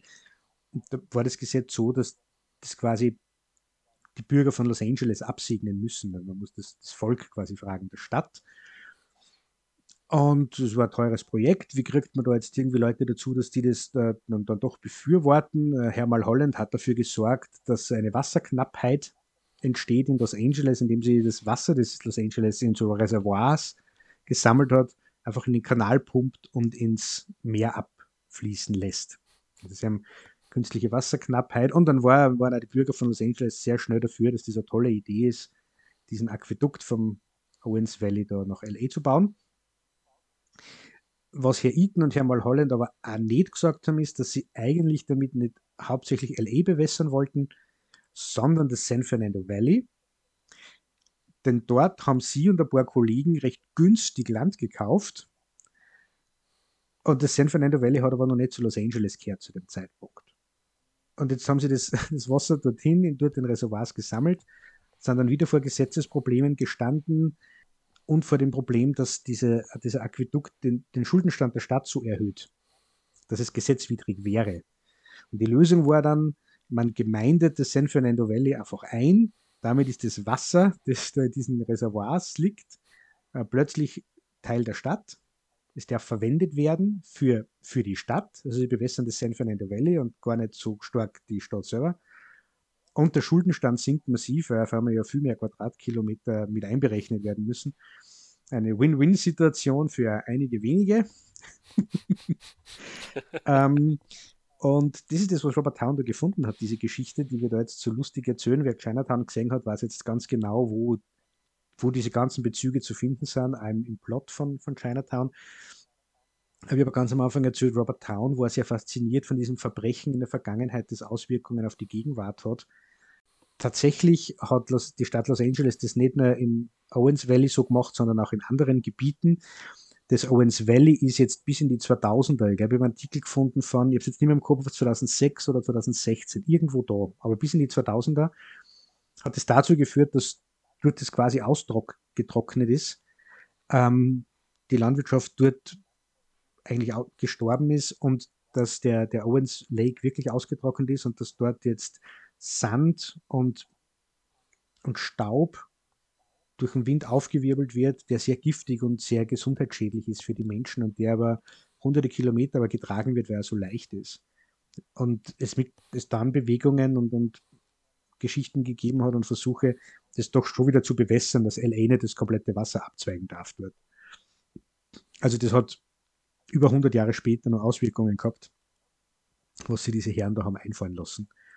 So viel zum Verbrechen der Vergangenheit, das Auswirkungen in der Gegenwart hat. Und wir reden da gar nicht von Towns Gegenwart Ende der 60er, Anfang der 70er, über die er da schreibt. Sondern er, er stellt halt fest, dass LA auf, also das existiert, weil man dem das Wasser gestohlen hat. Mhm. Also das ist jetzt der Teil der Water Wars, wo es noch ganz viele andere Geschichten gibt, mit Bombenanschlägen und Besetzungen von Gebäuden und so ganz, ganz viel, viel, viel, viel länger. Aber ich habe jetzt nur den Teil erzählt, der, der für Chinatown dann ausschlaggebend war. Mhm. Ja, die haben ja dann auch noch weitergebaut und das Wasser dann noch von weiter weg ähm, herangeschafft. Ja, eine erbauliche Geschichte, oder? Das passt natürlich sehr in die Zeit. Ähm, die Stadt, die sozusagen auf einem Verbrechen erbaut wurde. Ähm, um es überspitzt zu formulieren, ne? Los Angeles wurde vorher schon gebaut, aber ähm, die, die, auf diesem Verbrechen floriert dann. Mhm. Also das ist quasi der Grundstock. Man darf nicht vergessen, LA war, also vor dem Goldrausch war LA wirklich eine winzige Stadt, die keinen Menschen interessiert hat. Ähm, der Goldrausch hat dann halt plötzlich so viele Leute nach Kalifornien gebracht. Er ist dann auch zusammengefallen eben mit dieser ähm, ja, Landübernahme oder wie immer man das nennen will, dass also Kalifornien dann jetzt zu den Vereinigten Staaten gehört mhm. hat. Ne? Das war ja mal mexikanisches Gebiet. Ähm, das fiel wunderbar zusammen und ähm, ab dem Zeitpunkt hat das halt dann dort geboomt und hat halt nie aufgehört zu boomen. Und wir reden halt hier von der Stadt, die heutzutage ähm, ich weiß nicht, wie viele Kilometer, über 100 Kilometer im Durchmesser hat und ähm, die entsprechende Einwohnerzahl. Ne? Also das ist ähm, gigantisch und das ist ein Gebiet, was ähm, fast nicht vorstellbar ist ähm, als, als Stadtgebiet eben. Also diese Megacity, deren Wurzeln man dann so zurückführt eben auf dieses Unrecht, was ja, wenn man es eben sich genau anschaut, relativ offensichtlich als Unrecht oder als, hm. naja, ne, so die der wirtschaftliche Trick der Reichen, der halt äh, da dahinter steckt. Das passt ja in die Zeit, dass man solche Sachen erzählt hat, ne? weil man sich ja angeschaut hat, eben was sozusagen die, die dunklen Seiten des amerikanischen Traums sind oder die Schwierigkeiten, die im amerikanischen Narrativ irgendwie sind. Das ist so ein New Hollywood-Thema, mhm. äh, wo die sehr gerne geguckt haben. Und es passt natürlich, das Unrecht der Vergangenheit, äh, das passt natürlich zu dem, was wir jetzt auch erzählt haben, über unsere Protagonisten eben, was da alles mit reinspielt. Ne? Und das passt zu der Zeit, was da passiert. 1968 erst sind ähm, Martin Luther King und, und Robert Kennedy ermordet worden. Ähm, John F. Kennedy war 1963. Das sind alles Sachen, die noch nachhallen. Die Manson-Morde, ähm, die hast du schon erwähnt. Und ähm, gerade die haben, wie du ja sagst, das sehr, sehr erschüttert das, das war so ein bisschen die Zeit, in der man ja auch das Vertrauen quasi verloren hat, diesen Idealismus verloren hat, ne, in die Idee, dass da alles gut und richtig und ja. endlos äh, sich zum Positiven wenden könnte. Ja, ja und was, was ja auch noch war, ist, 1973 waren die Watergate Hearings ähm, also Richard Nixon hat ja die Präsidentschaft an die Wand gefahren. ähm, ähm, da schreibt was nach, muss ich kurz vorlesen, äh, darüber. After the day's work, Polanski would turn on the television and watch the Watergate hearings like everyone else in America. The hearings transformed Americans into detectives, obsessed by a crime with infinite clues. Ja, da baut er auch schon die Verbindung zum Chinatown-Plot natürlich. Mhm. Aber ja. Dieses Vertrauen in die, in die Präsidentschaft und in die Institutionen, die in diesem Watergate-Skandal drinstecken, ähm, war ja damals. Das ist Teil vom Zeitgeist. Mhm. Genau, das ist quasi Zufall, dass das beides gleichzeitig sozusagen läuft, ne? aber es ist dann halt auch allzu treffend. Eben Hawk Koch wird im Sam Wasson Buch auch zitiert, der dann sagt, It was bizarre, we were making Chinatown the movie and America was becoming Chinatown the country. Mhm. Ja, in Chinatown fokussiert sich ja dann sozusagen dieses, diese Ungerechtigkeit in einer Figur sehr, sehr stark. Ne? Wenn man, wenn man dieser Geschichte über die Water Wars zuhört, Mulholland und Mulray, mhm. die Figur in Chinatown, da sind wir schon relativ nah beieinander. Ähm, Aber der wirklich problematische Mann in Chinatown ist Noah Cross, mhm. den wir schon erwähnt haben, vom großen John Huston gespielt, ähm, der eben damit nicht nur die Verbindung zu den alten ähm, Noir-Geschichten herstellt, eben, die er inszeniert hat, ähm, sondern der dann auch so als der alte Patriarch da auftritt und ähm, mit so einem etwas öligen Charme erklärt, äh, ganz beiläufig sozusagen, wie er sich ja, das Land unter den Nagel reißt, letzten Endes. Ne? Und er serviert den Fisch mit dem Kopf. Ja, also ich bin der Meinung, dass Noah Cross einer der, der, der, der besten und, und bösesten Filmbösewichte ist. Je, jeder kennt, glaube ich, so einen Menschen und hat so, eben so dieser alte Patriarch, der mächtig über allem thront und sich alles nehmen kann, was er will, alles haben kann, was er will und macht, was er will, weil ihm keiner was tun kann. Da kommen wir jetzt dazu am Thema, das wir überhaupt noch nicht besprochen haben, jetzt seit über einer Stunde. Wir reden immer von den Water Wars und am, am korrupten System und am Ehemann, der vielleicht fremdgegangen ist und ein Mord, der begangen wurde, aber da kommt jetzt auch noch diese Inzest-Geschichte. Ähm, nämlich Noah Cross hat ja ein Kind mit seiner Tochter, mit Evelyn Mulray. Und da hat man das dann wieder, er, der tut, was er will, nimmt sie, was er will, er vergewaltigt das Land, er vergewaltigt die Frau und kommt immer damit durch. Und John Houston spielt dann mit so einer, wie du sagst, du sagst, es öliger Charme, er ist irgendwie putzig und drunter eine unendliche Bedrohlichkeit. Von dem Essen beim Fisch mit dem Kopf angefangen, du hast immer das Gefühl, dass der in dem, in dem schlummert was und man soll sich nicht blöd spielen mit dem. Und das macht John Houston, für das, dass er eigentlich Regisseur ist, hauptberuflich. er hat er immer wieder gespielt. Ähm, das macht er schon sehr, sehr gut. Ich habe nämlich also das Gefühl, wenn ich mir Noah Cross anschaue, du kriegst recht schnell, außer der ist Jake Gittes, der ist allen überlegen. Das, du hast nie das Gefühl, dass man den Trag reinkommt. Selbst wenn es eng wird und sie kriegen dann ja nicht dran. Eben, er kommt davon. Mhm. Ja, er hat ja auch diese sehr fast erschreckende Szene irgendwie, wahrscheinlich auch die, die dieser Wirklichkeit der Figur am nächsten kommt, dass es am Schluss, wenn Jack Nicholson oder Jack Giddys ihn dann fragt, warum er das alles mhm. macht, was, was kann er sich mit all dem noch kaufen, was er sich nicht jetzt schon kaufen kann, sozusagen. Und er sagt halt The Future, Mr. Gids, also nennt ihn ja immer falsch, The Future, Mr. Gids, The Future. Ähm, und er sagt das mit so einer Selbstverständlichkeit. Ja, das ist quasi das, was man macht als erfolgreicher Amerikaner. Ähm, er, erklärt ihm das irgendwie so ein bisschen, wie wenn man es einem Kind erklärt, ähm, ne, dass es noch nicht eingesehen hat, quasi, wie die Welt läuft. Ja. Ähm, auch das finde ich, also das ist ein sehr, sehr gut beobachteter Moment, finde ich. Ähm, und also auch wie John Huston das spielt. John Huston ist ja ähm, auch eine ganz schillernde Figur im Kino. John Huston ist jemand, der sich in seinen Filmen auch immer sehr mit Abgründen äh, beschäftigt hat. Die Spur des Falken ist ein sehr zynischer Film und Der Schatz der Sierra Madre ist ein unglaublich zynischer Film. Ähm, das, und er selber als Figur war halt offensichtlich ein extrem aufbrausender Mann und jemand, der ja schon durchaus ähm, auch seine Schattenseiten hatte. Ähm, aber wie er das spielt, finde ich, ist eine ganz, ganz große Erkenntnis darüber, wie solche Menschen funktionieren und wie solche Erklärungen funktionieren. Ja. Es ist überhaupt keine Einsicht eigentlich dafür da, dass das ja irgendwie verkehrt sein könnte oder dass da man etwas berücksichtigen müsste, also andere Menschen oder ähm, irgendwelche Nebeneffekte mhm. wie ausgehungerte Stadtteile oder ich weiß nicht was, was er da ähm, sozusagen ausblendet oder halt einfach in Kauf nimmt. Ne? Das ist halt so. Als Geschäftsmann ist das so. Ja, ja mir fällt jetzt gerade was ein, was, ich weiß nicht, wo ich das gelesen habe, aber irgendwie das einmal was über die, über die konservativen, so politisch konservative gesagt, dass die die Tendenz haben, sich selbst mit der Welt zu verwechseln. Und mhm. das passt auch zu Noah Cross, wie du ihm gesagt, sagst, er, er erklärt ihm das wie, wie einem kleinen Kind, weil, wenn man das ja dem politisch-konservativen Spektrum gerne mal zuordnet, die, so diese Vorstellung von, es gibt eine Art und Weise, richtig zu leben und die kann man erlernen und man kann draufkommen, wie das geht und dann lebt man richtig. Und die, die nicht so leben, haben es einfach nur nicht verstanden.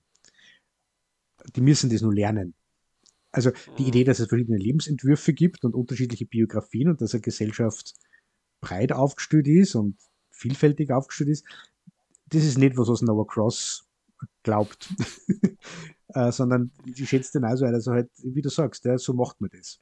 Als erfolgreicher Amerikaner macht man das so. Ja, es gibt eine sehr interessante Verbindung oder also ein, ein Echo ähm, auch aus den alten Detektivgeschichten von Dashiell Hammett, äh, Bluternte, das war der erste Roman von Hammett.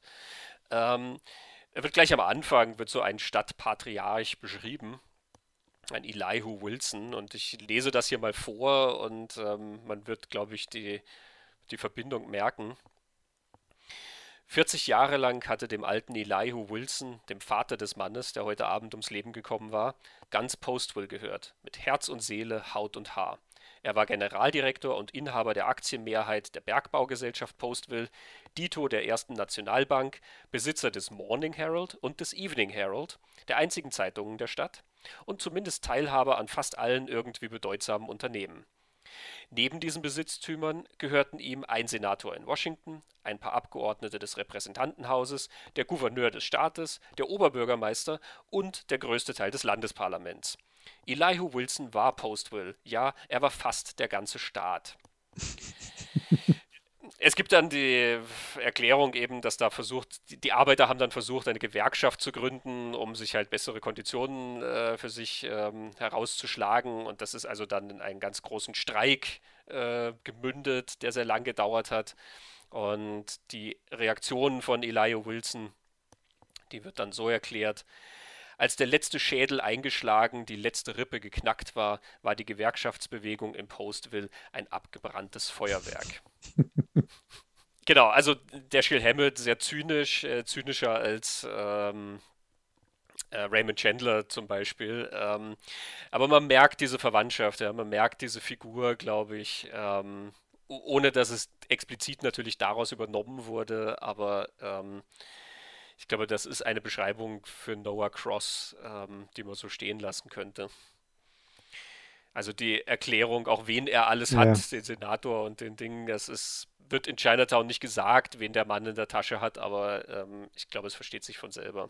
Hey, mir ist jetzt gerade aufgefallen, finde ich ja spannend, dem kehrt die Politik, dem kehren die Medien und das kehrt einem die, der Rohstoff, die Ressource und der größte Arbeitgeber. Mhm. Und das war's dann. Ja. ja. ja. Die Politiker kehren, kehren die Gesetze, damit kehrt da die Exekutive, also die Polizei kehrt dem sicher auch. Ja. Ähm, und das alles in so einem Tonfall dann halt auch gesagt, dass es am Anfang eben so klingt wie so eine Lobrede auf ihn. Ne? Ähm, so Herz und Seele der Stadt und ich weiß nicht was. Ähm, und drunter ist dann halt einfach ähm, die blanke Ausbeutung und ähm, naja, alles, was halt da in Wirklichkeit passiert.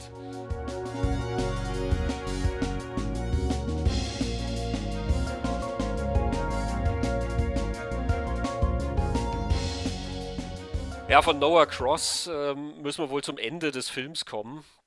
Ähm, ja. Du hast ja jetzt eh auch schon den Teil sozusagen gespoilert, ähm, der Noah Cross und seine Tochter, nämlich Evelyn Mulray, betrifft. Ähm, dass es da also diese Inzest-Geschichte gibt. Ähm, jetzt müssen wir auch das Ende spoilern. Gut, wer Chinatown gesehen hat, weiß, was äh, am Ende passiert. Abgesehen davon ist der Film von 1974, aber Wer es wirklich nicht wissen will, ähm, sollte vielleicht jetzt pausieren, schnell den Film gucken und dann wieder hier einschalten. Das Ende, okay, ich versuche das jetzt wieder ein bisschen auf den Punkt zu bringen. der, der, der Film ähm, heute re recht lang so diese, diese Balance zwischen diesen beiden Offenbarungen, was so der, der, der Reveal oder der Twist ist.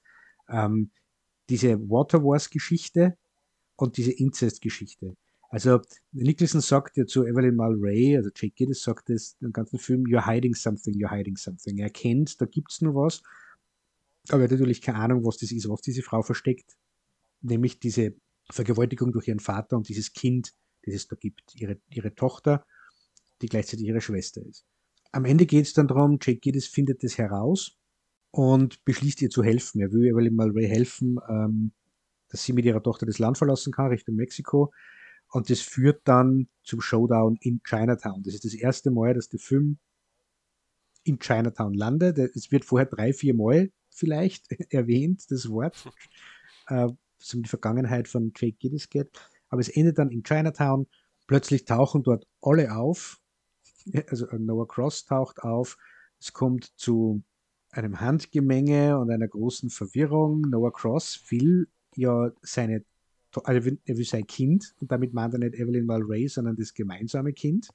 Äh, Evelyn Mulray will ihm das nicht geben. Sie schießt auf ihren Vater, trifft aber nur die Schulter, flüchtet mit dem Auto. Es wird auf sie geschossen und äh, sie überlebt das nicht.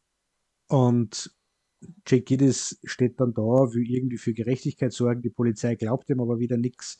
Noah Cross nimmt sein Kind, Enkelkind äh, mit und Jake Giddis muss sich anhören, forget it, Jake, it's Chinatown.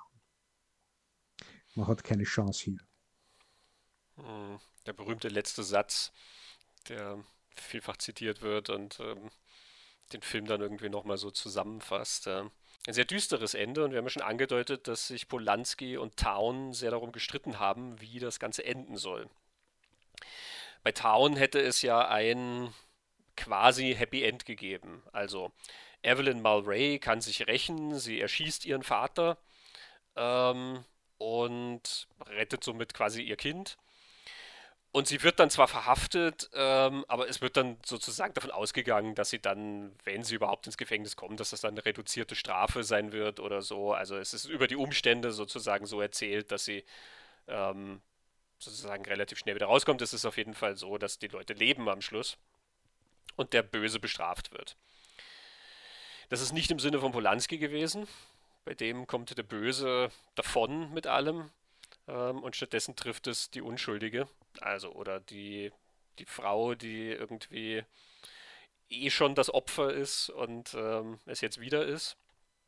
Und somit ist es ein sehr niederschmetterndes Ende. Ja, Polanski war der Meinung, warum sollen die Bösen nicht gewinnen? Das tun sie in der Wirklichkeit auch immer. Das hat er also gesagt. genau. Ja, das ist, wie du sagst, diese Evelyn Mulray, wenn man sich ihre Geschichte anschaut am Ende von Chinatown, das ist einfach eine Frau, die, wie du sagst, die war immer, immer wieder das, das, das, das Opfer, die hat nie eine Chance gehabt. Das ist eine ganz, ganz eine tragische Figur eigentlich. Und wenn man dann am Ende, man erfährt wirklich erst kurz vorm Ende diese, diese Gewalt und sexuelle Gewaltgeschichte in ihrer Familie durch ihren Vater. Damit erklärt sie dann auch rückblickend diese bisschen rätselhafte Figur, sie ist ja die femme fatale eigentlich aus den Noir-Geschichten, diese rätselhafte Figur sehr, sehr gut, äh, wo man dann den ganzen Film sieht, was ist mit der, oder warum reagiert die so komisch, oder warum schaut sie so aus, wie sie ausschaut. Und das erklärt dann sehr, sehr viel. Und das, find, das ist also das Meisterhafte an dieser Geschichte, wie, die, wie sie als Figur erzählt ist, wie die alle als Figuren erzählt sind. Aber nicht die Exposition am Anfang, die dir das alles erklärt, sondern wirklich in die letzten, weiß ich nicht, 10, 15 Minuten kriegst du dann so, baut sich das alles so zusammen, dass der dann rückblickend die Figur aus dem Film erklärt. Das ist Sie setzt sich damit ja auch dann wirklich ab eben von diesen Femme Fatales aus den klassischen Noir-Geschichten, ne? also die ja wirklich ähm, auch irgendwas im Schilde führen oder involviert sind oder so. Auch wieder denk an die Spur des Falken. Ähm, es endet ja damit, dass ähm, dort herauskommt, dass sie, die Frau, ähm, ja Teil von dieser ganzen Nummer ist und dann ins Gefängnis gehen wird oder vielleicht sogar auf dem elektrischen Stuhl landet. Ähm, also auch da der Zynismus ist natürlich dann ja sehr groß, weil Humphrey Bogart ihr doch dann eröffnet. Ne? Also ja, er muss das jetzt quasi der, der, Polizei erzählen. Und also wenn sie im Gefängnis sitzt und nicht auf dem elektrischen Stuhl landet, dann wird er auf sie warten. Aber naja. ähm, und hier ist es halt wirklich so, dass eben diese eine Figur, von der du immer geglaubt hast, dass da irgendwas nicht stimmt oder ähm, dass das gefährlich sein kann, dass die dann eigentlich die Arme, ähm, die, ja eigentlich nichts für kann, ist in der ganzen Sache. Und auch das sehr erschreckend eben in Verbindung mit ihrem Vater, diese Szene, die wir vorhin genannt haben mit Noah Cross. Ähm, er sagt ja dort auch, äh, weil er redet von My Daughter ähm, und meint eben ja dieses eigentlich Enkelkind. Ne? Und ähm, dann sagt er doch, äh, also meine, die, die, die andere Tochter ist schon seit langer Zeit für mich verloren gegangen. Und Jack Nicholson fragt ihn dann noch irgendwie, ja, na, wem geben Sie dafür die Schuld? Und John Huston sagt, I don't blame myself. ja, genau. Und auch das sagt er in so einem eigentümlichen Tonfall, als wäre das irgendwie ein komischer Gedanke, dass er selber dran schuld sein könnte. Und erklärt ja noch, dass viele Menschen nicht in die Lage kommen, sich eingestehen zu müssen, dass sie in sozusagen manchen Situationen oder unter den richtigen Umständen zu allem fähig sind. Mhm. So erklärt genau. er das. Ne? Auch das wieder mit dieser Selbstverständlichkeit, ne? als wäre das dann nur, ja, wenn, sich, wenn man halt in der Situation ist, dann passiert sowas halt schon mal zwischen Vater und Tochter. Und also je länger man drüber nachdenkt, was er einem da sagt, desto abgründiger ist es ja letzten Endes. Ne? Aber I don't blame myself. Und ich glaube ja, Jack Nicholson wollte zum Schluss eben ja wirklich für diese Gerechtigkeit sorgen. Deswegen hat er ja dafür gesorgt, dass Noah Cross da auch hinkommt. Er will den beiden helfen, dass sie entkommen können. Und er hat ja aber auch diesen Deal mit Noah Cross, mhm. Ähm, mhm.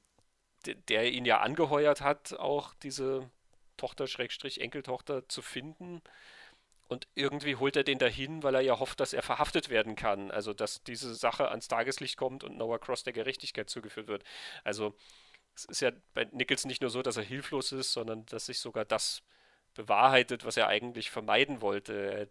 Wo er an einer Stelle von seiner Vergangenheit erzählt, ähm, sagt er halt, er wollte sicherstellen, dass jemand nicht verletzt wird und hat dafür gesorgt, dass genau das passiert das ist diese vage Info, die wir über seine Vergangenheit hören. Und das ist natürlich dann das Foreshadowing für das Ende, wo wieder genau das passiert. Ne? Genau. Wo er eben denkt, dieses Geflecht zu überblicken und es stürzt sich aus äh, nicht ganz. Genau, auch das natürlich so ein Echo von äh, den Chandler-Geschichten und so, die auch ähm, nicht nur diese labyrinthischen Plots haben, sondern halt auch dieses so ein bisschen dieses Gefühl des Ausgeliefertseins ja da drin haben. Ne? Ähm, aber hier ist das nochmal stärker und das kommt natürlich auch über Polanski letzten Endes mit rein. Ja, du hast schon gesagt, Chinatown, es ist ähm, der Name vom Film und es spielt dann wirklich nur die letzten paar Minuten in Chinatown. Ähm, es ist ja was anderes, was gemeint wird. It's Chinatown. Was ist da gemeint? Ja, ich glaube, es ist gemeint, es so ein, ein Zustand, entweder ein innerer Zustand, aber so ein Zustand der Welt man, man ist in, einem, in, in einer Welt, in der die Regeln, die Gesetze undurchschaubar sind und man gegen dieses Gefüge keine, keine Chance hat. Das ist ungerecht, undurchschaubar und man ist machtlos dagegen. Da, da gibt es ja eine Geschichte, wo, wo Robert Town, die, die Robert Town erzählt, wie er auf, auf diesen Gedanken gekommen ist, dass er mit einem Polizisten, der in Chinatown gearbeitet hat, sich unterhalten hat. Und er, er, er fragt halt, was, was machst du in Chinatown? Und der, der sagt, um, as little as possible, was er dann auch im, im Film gelandet ist. Und das hat Town nicht verstanden und, und fragt nach und der erklärt ihm dann, ja, in Chinatown ist das Problem aufgrund der, der Sprache und des kulturellen Hintergrunds, den wir alle nicht verstehen, ist man dort als Polizist immer in einer Situation, wo man nicht weiß, ob man gerade ein Verbrechen verhindert, ein Verbrechen sühnt oder mithilft, eins zu begehen. Und deshalb ist die sicherste Sache in Chinatown, sie einfach aus allem rauszuhalten und so wenig wie möglich zu tun. Und eben diese, diese Welt, so ist das, was ich tue, gut, also schlecht, hilfreich, katastrophal. Was läuft da eigentlich, nach welchen Regeln funktioniert das? Also man hat einfach keine Chance, man ist, man ist ausgeliefert und ohnmächtig, so irgendwie. Also natürlich geht es irgendwie um Korruption, mhm. aber ich glaube, es geht auch um mehr als Korruption. Ja, ich glaube, irgendwie ist Chinatown letzten Endes auch so eine Schicksalsidee, ne? Das ähm, eben forget it, Jake, it's Chinatown. Ähm, also egal wie sehr man sich gegen sein Schicksal aufbäumt, es holt einen dann doch ein. Deswegen ähm, endet es genau so, wie Jack Nicholson es eigentlich verhindern wollte, weil es ihm schon mal so passiert ist und er wollte es damals nicht und er wollte es jetzt wieder nicht und das ist halt sozusagen die Macht des Schicksals, die da irgendwie zuschlägt. Ne? Chinatown ist das, was über allen schwebt und jeder hat das irgendwo in der Vergangenheit. Sie reden ja auch immer in der Vergangenheitsform äh, von Chinatown bis eben auf diesen Schluss. Und ich glaube halt, das ist eine Idee auch, die eben in, bei Polanski sowieso ja sehr stark sich durchzieht. Wenn du an andere Polanski-Filme denkst, ist diese Idee des Schicksals, ähm, was die Menschen steuert oder gegen das sie versuchen, sich zu wehren, aber halt nicht können. Ähm, sehr stark in Rosemary's Baby versucht sie sich sehr, sehr lange gegen dieses Schicksal zu wehren, dass sie halt ähm, mhm. quasi den, das Kind des Teufels zur Welt bringt. Ne? Und das ist ja vergeblich. Ähm, beim Pianisten ist das extrem stark. Also das ist ja wirklich ein Protagonist, dem nur Sachen passieren. Ähm, dem sie wirklich immer nur zustoßen und ähm, der überhaupt fast keine Kontrolle über sein Schicksal hat. Ähm, auch in Filmen dann wie Der Mieter oder so. Es sind immer Leute, die kämpfen gegen Chinatown, was irgendwo ist und, und nicht so richtig greifbar letzten Endes ist. Ne? Hm. Ja, was dann nämlich ja wieder wegführt von dieser Idee, dass das Ende von Chinatown stark mit diesen Manson-Morden zusammenhängt, die blonde Frau, die sterben muss und die ermordet wird mhm. und so. Wir werden es nie wissen. Man, wird Polanski, oder man kann Polanski sicher nicht absprechen, dass das Einfluss auf ihn gehabt hat, was da passiert ist, wie ja nicht. Aber dass in anderen Geschichten, auch in früheren Geschichten ja auftaucht. Er hat eben diese, diese Vergangenheit im Holocaust und so. Der, der hat ganz andere Be Bezüge darüber, über eine Welt, in der man den, den Bösen ausgeliefert ist und die, die Bösen immer durchsetzen, die Bösen immer davonkommen und man kann nichts dagegen tun. Da hat Roman Polanski mhm. nicht die Menschenmorde braucht, um, um das erleben zu müssen am eigenen Leib, sondern da gibt es auch andere Geschichten. Und wir kommen dann ja nur dazu, auch in der Zukunft, auch nach Chinatown hat Polanski dann nur so Erlebnisse oder ein Erlebnis, das auch in diese Geschichte passt oder in die Wahrnehmung von Welt, was glaube ich dafür spricht, dass das Chinatown einfach was sehr Fundamentales in der, in der Gesellschaft und im, im, menschlichen Zusammenleben, glaube ich, ja, in der, in der Gesellschaft einfach trifft, Punkt trifft. Mhm. Das Interessante ist ja, dass, äh, also du erwartest von Chinatown, dass du ähm, die Location Chinatown hast. Das wird erst ganz zum Schluss eingelöst und irgendwie könnte der Film auch tatsächlich ohne die Location vielleicht mhm. sogar erzählt werden. Ne? Also du wartest ja dann irgendwann im Laufe des Films gar nicht mehr drauf. Du merkst ja, das ist irgendwas anderes. Ähm, aber interessant ist, wenn wir jetzt hier über Schicksal und alles reden, interessant ist dann trotzdem, dass ähm, so viele Asiaten immer in dem Film da sind, dass da so eine Präsenz immer unterschwellig da ist. Ne? Also der Butler von ähm, Evelyn Mulray, mhm. ähm, die Haushälterin, die du dann auch siehst, Asiatin. Jack Nicholson erzählt diesen Witz über den, den, diesen Chinaman-Witz am Anfang. Ne? Ähm, es ist so was, was immer mal so ein bisschen, was da ist und nicht so richtig weiß nicht, die sind auch immer so ein bisschen im Hintergrund natürlich. Ja. Ne? Also ähm, dieser Butler, der ähm, James Hong, der den spielt, ähm, ist auch ein sehr bekannter Schauspieler, ähm, der ja dann auch mithilft, ihre Flucht quasi zu arrangieren und so. Also der ja offensichtlich eine ganz eine stärkere Verbindung zu dieser Familie hat oder zu ihr, als es jetzt vielleicht das normale Dienstverhältnis oder so suggerieren könnte. Ich weiß es nicht, das wird ja nicht beleuchtet. Ne? Aber ähm, vielleicht ist da auch so eine Idee, dass da quasi dieses Chinatown schon da ist irgendwie, aber man merkt es halt vielleicht nicht immer.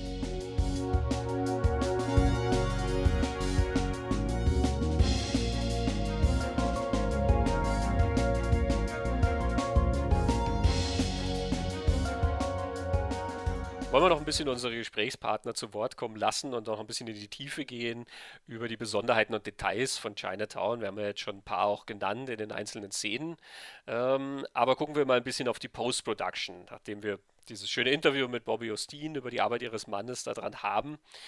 Da gab es ja ein Problem oder sagen wir mal einen Punkt, ähm, der durchaus für Arbeit gesorgt hat.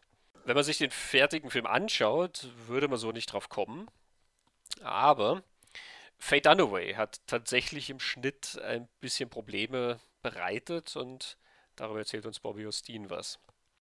I think at the beginning, all he experienced was frustration because her her line readings were so inconsistent and, and odd that you know I think over time what he real and of course he was witness to and or heard about a combination of all the stories about how how they they uh, Roman and, and she were not getting along and just how neurotic she was and how difficult she was. But then over time, he realized that her nervousness and her jittery kind of nature worked. You know, it's like when we were talking about earlier that about thinking. I'm sure, like as he's watching this film, he's thinking as the as the movie is coming together, he's thinking, well, she has so many things she's hiding, and she's so had such a traumatic past, and this this that aspect. Um, you know, because she wasn't the traditional femme fatale, and you think she is at the beginning, and then this sort of um, just tra- tragic past um, worked as a um, you know worked in the performance. And and you know i mean i think it was still problematic editing her footage. I mean he particularly mentioned uh, this one scene where it's in the office when she's she's hiring him and she says you saw my father? Or something. It's like and I did, I think he, I did see that, that, watch that scene and actually wrote about it in my second book. And uh, it is, it is a little strange. Um, there, I see, I saw times where Sam would play her lines off, off screen um, because they were probably like to just smooth out one line to the next. He would do some overlapping or whatever to, because that would be the problem is, is this line reading didn't work with the next line and he or just just hiding it really you know. And and and the beauty about jack nicholson is he was a hundred percent consistent so that he was he was the reliable if there were if, if there were an interaction between the two of them he could always cut to jack nicholson and he'd have this reliable consistent performance. So that that actually was very helpful. Und weiter führt Bobby Justine aus. When you have a problematic performance, you know, it, it's a lot easier to work with nonverbal scenes because you can use you can steal from different places, right? But also, um, you know, it's this whole um, genre of this film noir, which is, you know, that it's mostly Jack Nicholson's point of view, and he's trying to find figure out what's going on. And so the fact that she's enigmatic in that way works works for the movie. You know, it's like he's trying to read her, but not show too much of her and not have her talk too much makes makes the unraveling of her secrets more challenging and more interesting to watch you know mm-hmm. like yeah it's it's um she's the mystery that as time as it goes on she becomes more and more that you keep your your um, assumptions from about her keep changing you know and that that's it's such a fascinating unraveling you know mm. and uh, yeah so i'm sure that's that was part of it too you know and it was like you know it, it was it was she she was i mean i know that there was this powerful story but she was also visually so so perfect you know with the marcel mm. hair and that that that whole look it was just uh in a visual sense you just kind of wanted to look at her ja wie du gesagt hast man, man, man käme ja nicht drauf gell? dass das offenbar schwierig ja. war äh, wird wohl so gewesen sein ähm, ich, ich denke mir halt auch ich, ich, weiß nicht, wie leicht sie Fate Dunaway diesen Männerhaufen da hat, wenn ich mir denke, da hast du John Houston, Polanski, Jack Nicholson, die halt da agieren. Die ist vielleicht ein bisschen unter die Räder gekommen. Ja, ich glaube, Robert Evans war auch nicht ganz ohne, ja. was ähm, so das äh, maskuline Auftreten angeht. Und sie ist immer so ein bisschen, was ja zu ihrer Figur passt, sie ist ein bisschen so nervös, sie will permanent etwas verheimlichen und zurückhalten und verbirgt es hinter so einem perfekten Äußeren das ja ganz wichtig ist, dass sie diese Fassade aufrechterhält. Also es passt dann schon zusammen. Ja, also ähm, Sidney Lumet hat dann ja in seinem Buch, in seiner Autobiografie, der hat dann später bei Network mit ihr zusammengearbeitet, auch einer ihrer ganz großen Filme. Ähm, der hat dann dem widersprochen, dass Faye Dunaway so schwierig wäre oder ähm, irgendwie problematisch im Umgang, sonst irgendwas oder vielleicht dievenhaft oder so. Der hat gesagt, das war total nett, mit der zu arbeiten. Nun ist Sidney Lumet natürlich auch ein anderer Typ als ähm, die, die wir da haben. Aber das sind halt auch wieder Elemente, wo man ja, letzten Endes spekuliert. Ne? Ähm, es kann natürlich auch sein, dass sie sich unsicher war, was diese Figur angeht oder so. Das ähm, man weiß es nicht. Es ich habe ja dieses Buch von Bobby Osteen erwähnt, The Invisible Cut, ähm, wo sie sich einzelne Szenen anschaut. Da hat sie dann noch zwei aus Chinatown drin, weil sie ja die Unterlagen dazu hat und halt auch die Infos von ihrem Mann, äh, wie gewisse Schnitte funktioniert haben. Das ist sehr interessant, sich das im Detail anzuschauen. Also ähm, die eine Szene, die sie hat, ist im Büro, ähm, wo Evelyn Mulray dann redet und Jack Nicholson fragt sie nach ihrem Vater und sie wird dann plötzlich sehr nervös und ähm, fängt halt an, sie macht sich dann die zweite Zigarette an, ja, äh, genau. wo sie schon eine am Laufen hat. Diese Szene ist das. Ähm, und da zeigt sie dann schon, wie gewisse Elemente sozusagen offensichtlich aus anderen Takes genommen wurden, um halt sozusagen eine Performance daraus zu bauen. Ne? Also weil dieses, wie sie sagt, mein Vater, sie stottert so und geht so ein bisschen hoch mit der Stimme. Das sagt Bobby Ostin ja auch hier, dass das immer so komisch klang und da haben sie dann halt gearbeitet, das aus einem anderen Take reinzuholen und so. Ähm, also so oder so muss man halt sagen, dass diese Arbeit, die da vollzogen wurde, natürlich ganz großartig ist, eben weil man das nicht sieht, dann, dass das ähm, eventuell problematisch gewesen sein könnte. Vielleicht ist es auch einfach nur eine Performance, die eben mehr Arbeit im Nachhinein gebraucht hat. Und ähm, was zählt, ist ja dann letzten Endes das Resultat. Das Resultat ist wirklich ja, dass ähm, man sie spannend zum Ansehen findet ähm, und dass diese Art der Performance ja natürlich extrem passt zu der Figur. Total. Also das hat sie verstanden und Polanski, der ihr gesagt hat, wie was äh, zu machen ist und so und dabei ja wohl auch recht deutlich war immer. Also Polanski hat den Leuten ja immer sehr ähm, genau gesagt, was seine Vorstellungen sind, hat auch verstanden, wie diese Figur funktionieren soll. Ne? Ähm, das, das kann man dann niemandem absprechen, dass das geht. Ich habe spannend gefunden, ähm, zu, zu, lesen über diese große Szene, die My Sister, My Daughter Szene, äh, wo dann mhm. sie dann, wo Evelyn Mulray dann von diesem Inzest erzählt. Und in dieses äh, zu, zu lesen, wie Polanski und Nicholson darüber diskutiert haben, wie sie das machen und dann sich die Szene anzuschauen. Also in, in der Szene, wer, sich jetzt gerade nicht erinnert, Nicholson kommt sehr verärgert zu ihr, er, er merkt, sie verheimlicht was, er will jetzt endlich die Wahrheit wissen, sie ruckt wieder nicht außer und er beginnt sie dann zu ohrfeigen. Und da sagt sie dann, ähm, es, das ist my, she's my sister, she's my daughter, she's my sister, she's my daughter. Und mit jedem Mal, wo, wo sie das sagt, fühlt sie eher wieder belogen und wird nur ärgerlicher und haut ihr nur eine Ohr und haut ihr nur eine Ohr. Und es ist, ich habe gemerkt, dass sie da auch eine Sensibilitäten schon verschoben haben, zu, zu sehen, wie am, am, am einer Frau verprügelt und dann ist es unsere Heldenfigur. Das fällt mir mittlerweile auf und fällt mir recht schräg ein äh, auch wenn es in, in, so einem Film ja so der, der Topos ist. Also das ist ja so ein, in älteren Geschichten und gerade in diesen Detektivgeschichten taucht das ja ständig auf. Ne? Man muss der Frau ein paar Ohrfeigen geben, dass zur Vernunft kommt oder so. Ähm, aber da ist es unangenehm. Und in, im Sam Wasson Buch erklären wird es so erzählt, dass die beiden, Nicholson und Polanski, überlegt haben, wie bringen wir die Figur Evelyn Mulvey dazu, dass sie diese Wahrheit erzählt, weil sie ist, das ist das, was sie auf alle Fälle beschützen und verheimlichen muss und ihr Stolz ist zu groß, dass sie das erzählen würde. Es geht aber auch nicht, dass irgendeine andere Figur diese Offenbarung macht. Das, das, das muss sie selbst erzählen, nur wie bringt man die dazu? Und die Lösung, die Polanski dann hat, ist, naja, aus der muss man die Wahrheit rausprügeln, so quasi. So, so kommen sie dann auf diese Idee.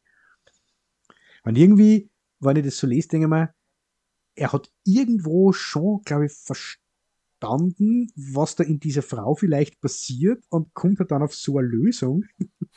äh, weil was ich da sehe, ist, ähm, es ist irgendwie nachvollziehbar, warum Nicholson oder die Jake Gillis-Figur so auszuckt, aber in dem Moment, wo sie die erste Ohrfeige kriegt, bricht bei Evelyn Mulway die komplette Fassade zusammen und sie wird total apathisch und wehrt sie nicht mehr. Und ich habe dann so die Idee, die, die hat ganz viel Gewalt erfahren wir wissen, dass sexuelle Gewalt erfahren hat, aber auch ganz viel andere Gewalt. Und in dem Moment, wo ihr das passiert, wird sie wieder dieses hilflose Kind, das geschlagene Kind und kann einfach nicht mehr außer hilflos dort hängen und nur mehr zu sagen, was die Wahrheit ist, in knappen Sätzen. Und Jackie, das braucht er dann eine Zeit, bis er, sie das zusammenbaut im Kopf, was da los ist. Aber sie bricht wirklich komplett zusammen. Und das, finde ich, ist völlig stringent, wenn man das dann zurückschaut auf den ganzen, völlig stringent zur, zu der Figur oder zu der Frau, die sie, die sie darstellt die ganze Zeit. Also da ist in, in dieser Performance ganz viel Geschichte drin, die, die gar nicht erzählt wird. Und Polanski nennt es dann die Wahrheit aus ihr herausprügeln. Und in Wirklichkeit ist das eine, eine traumatisierte Frau. Ja, schwierig natürlich. Also ich habe mit der Szene jetzt nicht so das Problem. Vielleicht bin ich noch nicht so sensibilisiert, was äh, zumindest das in Filmen angeht. Eben wie du sagst, in älteren Filmen ähm, ist immer, äh, jemand ist hysterisch, also gib mir ihm eine Ohrfeige. Ähm, es ist sozusagen dann erst im zweiten Schritt, dass die, die hysterisch sind, sind halt dann meistens die Frauen. Ne? Ähm, aber theoretisch würdest du auch einem Burschen, der hysterisch ist, eine Ohrfeige geben. Ich glaube, so hat man das damals verstanden. Ne? Ja, genau. Ähm, und eben in der filmischen Darstellung bin ich da, ja, bei, also machen die halt, ne? im wahren Leben ist was anderes, aber ähm, ich finde so oder so, wenn man sich diese Sequenz anschaut, ist sie schon sehr stimmig. Ähm, in Bezug auf das, was, was in beiden Figuren eigentlich vor ja. sich geht und ja. was beide Figuren auch spielen, ja. Ähm, also sie machen es sich nicht leicht. Wenn ich mir andere Ohrfeigen-Szenen in Filmen anschaue, ähm, ist das schon immer sehr viel mehr so aus dem, aus der Selbstverständlichkeit heraus. Und hier ist Nicholson ja wirklich auch bis zu einem extremen Punkt gedrängt, ja fast. Ne? Ähm, dass er einfach all diese Frustrationen, die er hat, dass er immer das Gefühl hat, er, er wird angelogen. Ähm, und er hat ja auch immer Angst, dass wieder das passiert, von dem er ja glaubt, dass es passieren wird oder was ihm schon mal passiert ist.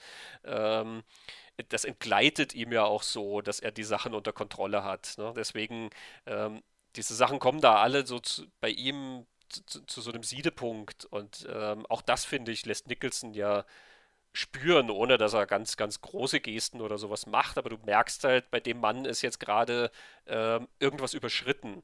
Das ist nicht was, was er normalerweise macht. Ähm, also der geht nicht mhm. rum und ohrfeigt ähm, jede Woche mal, keine Ahnung, seine Sekretärin oder seine Freundin oder so, wenn sie ihm blöd kommt. Sondern das ist ein Punkt, wo er sich auch irgendwie nicht mehr anders zu helfen weiß, habe ich das Gefühl.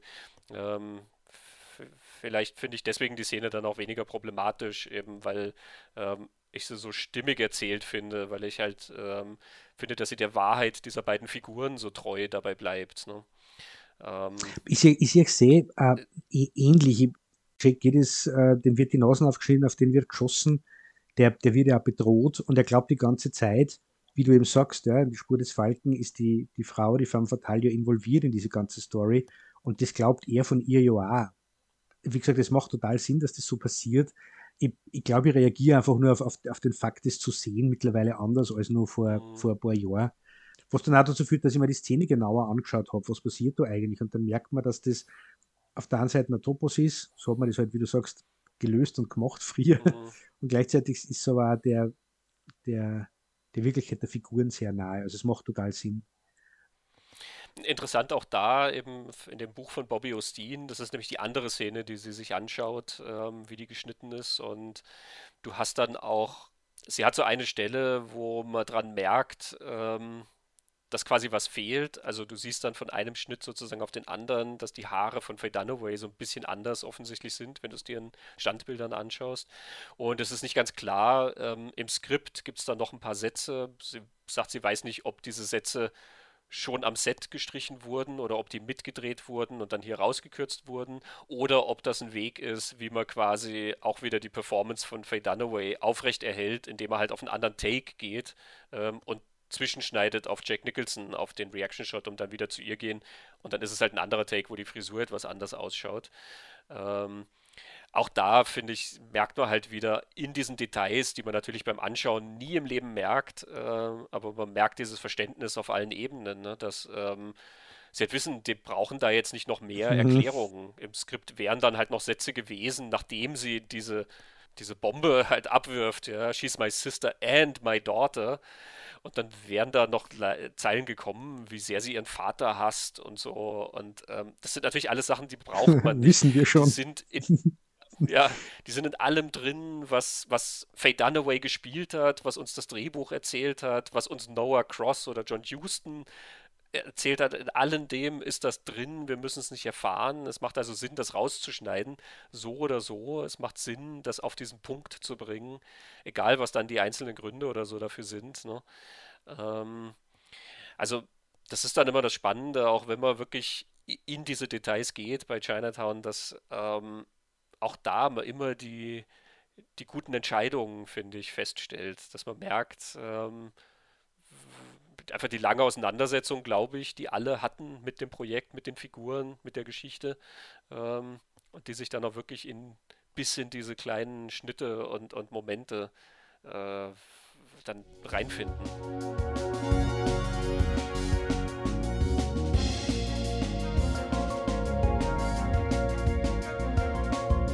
Einer von unseren Interviewpartnern schaut schon mit den Hufen. Wir haben ihn bislang noch gar nicht zu Wort kommen lassen. Alan Warnick. Ich habe schon gesagt, er ist in einer Szene drin. Ähm, das ist eine der wundervollsten Szenen mhm. von Chinatown. Ähm, die Hall of Records Scene. Jack Nicholson ist bei Recherchen, er ist in diesem Magistrat, in diesem Archiv eben, ähm, wo er die Grundbucheinträge anschaut, um rauszufinden, wem das ganze Land jetzt gehört. Ähm, Alan Warnick spielt also da diesen Angestellten, der Jack Nicholson recht von oben herab behandelt und eben darauf hinweist, es ist keine Leihbücherei und ist immer sehr genervt ähm, von den Anfragen und ähm, hören wir mal Alan Warnick, wie er denn zu dieser Rolle gekommen ist. Um, I was a friend of Jack's and he would let me read the script of whatever film he was going to do next to see if there was something for me. So I read Chinatown. I thought it was great. Um, and I was a little disappointed because the only thing that seemed fine for me was um, the scene in the Hall of Records, which was such a small scene, I thought. And so he said, Yeah, I agree. That's what I was thinking of for you. So um, I went down to the set one day um, and Jack was walking in to start to shoot and Roman was coming the other way.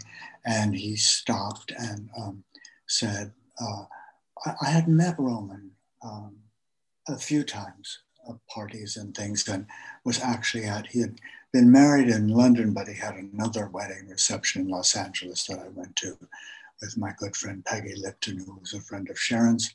And um, he said, What do you think about Al for the Hall of Records? And at that time, I mean, it was uh, most people had long hair. My hair was down to my shoulders, and Roman and I are the same height. And he, he just came up to me, pulled my hair back, and you know, just looked into into my face, and he said, "Yes, he's perfect," and that was that. And that's what I loved about Roman. Um, he didn't dick around. I mean, if he thought someone was right, uh, he didn't have to do 20 readings or see a bunch of other people. You know, he had an idea a concept, and if you fit the concept, then you have the job. Um, so that's how that happened. And first, they cut off all my hair, um, and at that time, if you had really short hair, you were looked on as either someone who was in the army or as if you were from another planet. You know, I mean, it was just so odd to go into a market or something and um, I'm still thinking of myself as a person with long hair, even though it's short. But people kind of look at you like, "Why do you have that haircut?" It was it was very a very bizarre feeling. The day I shot, um, it was the end of the film, and um, uh, I was working. Harry Dean Stanton, who didn't appear in the film, was working in the morning. He was a friend of Jack's as well, and Harry Dean played a scene that was not in the movie and was kind of missed. He played, um, he was the pilot flying Jack to Catalina. Mm-hmm. As you may recall, Jack is suddenly in Catalina, and it's sort of like, well, how did he get there? What's that connection? Did I miss something?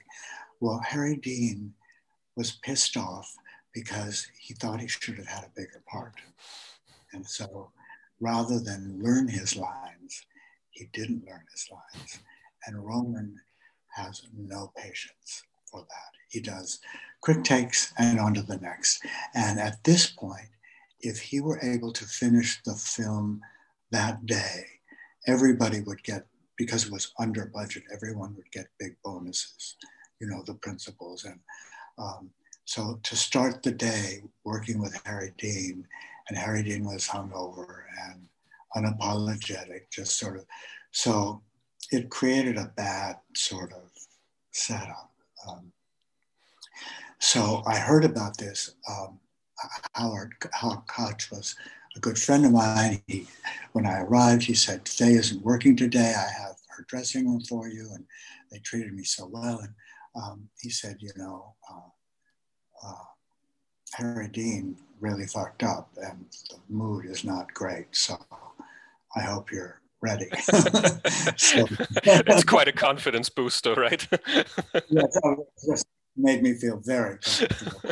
Um, and so, um, you know, the first time you really, I had a glimpse of the set, but that whole Hall of Records was actually built. Um, I mean, as authentic as it looks, it wasn't in a building, it was all on the stage.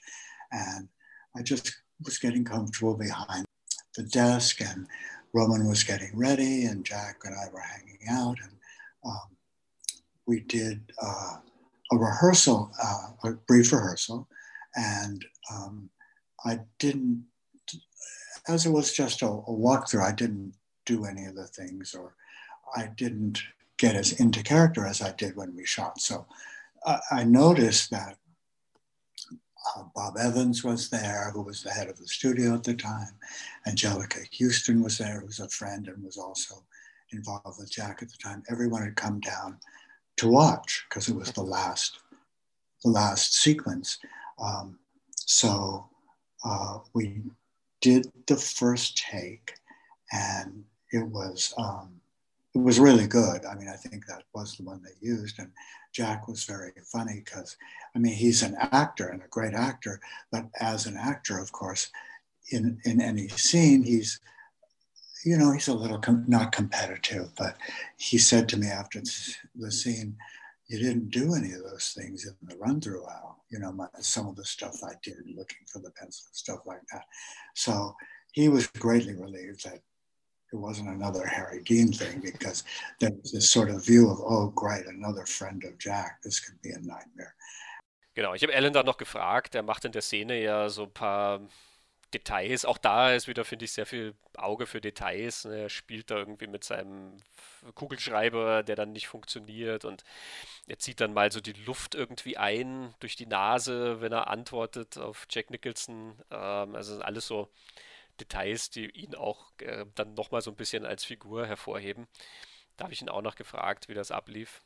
I just wanted to be sure I knew my lines and I thought um, when I was in the in Faye's dressing room, waiting to do the scene because that was, I was, you know, you're called for a certain time, but all you do is wait around for a while. And they were struggling with Harry Dean, and um, I was a little nervous, and I thought, you know, um, if you're not going to have fun doing this, then it's not the right thing to be doing. So I just sort of forgot about. I mean, I just was able to feel less nervous. And I'm, the thing about Jack is, I think most actors will tell you, is he makes it very easy. Because when you work with someone who's that good and that at ease, it's infectious, you know. So I wasn't nervous, and Jack wasn't nervous, and um, I just thought I should have a good time. So I didn't even think about the things I did. Really, I didn't prepare them in any way. I just, they just came to me at the moment. Mm-hmm. So it worked out well.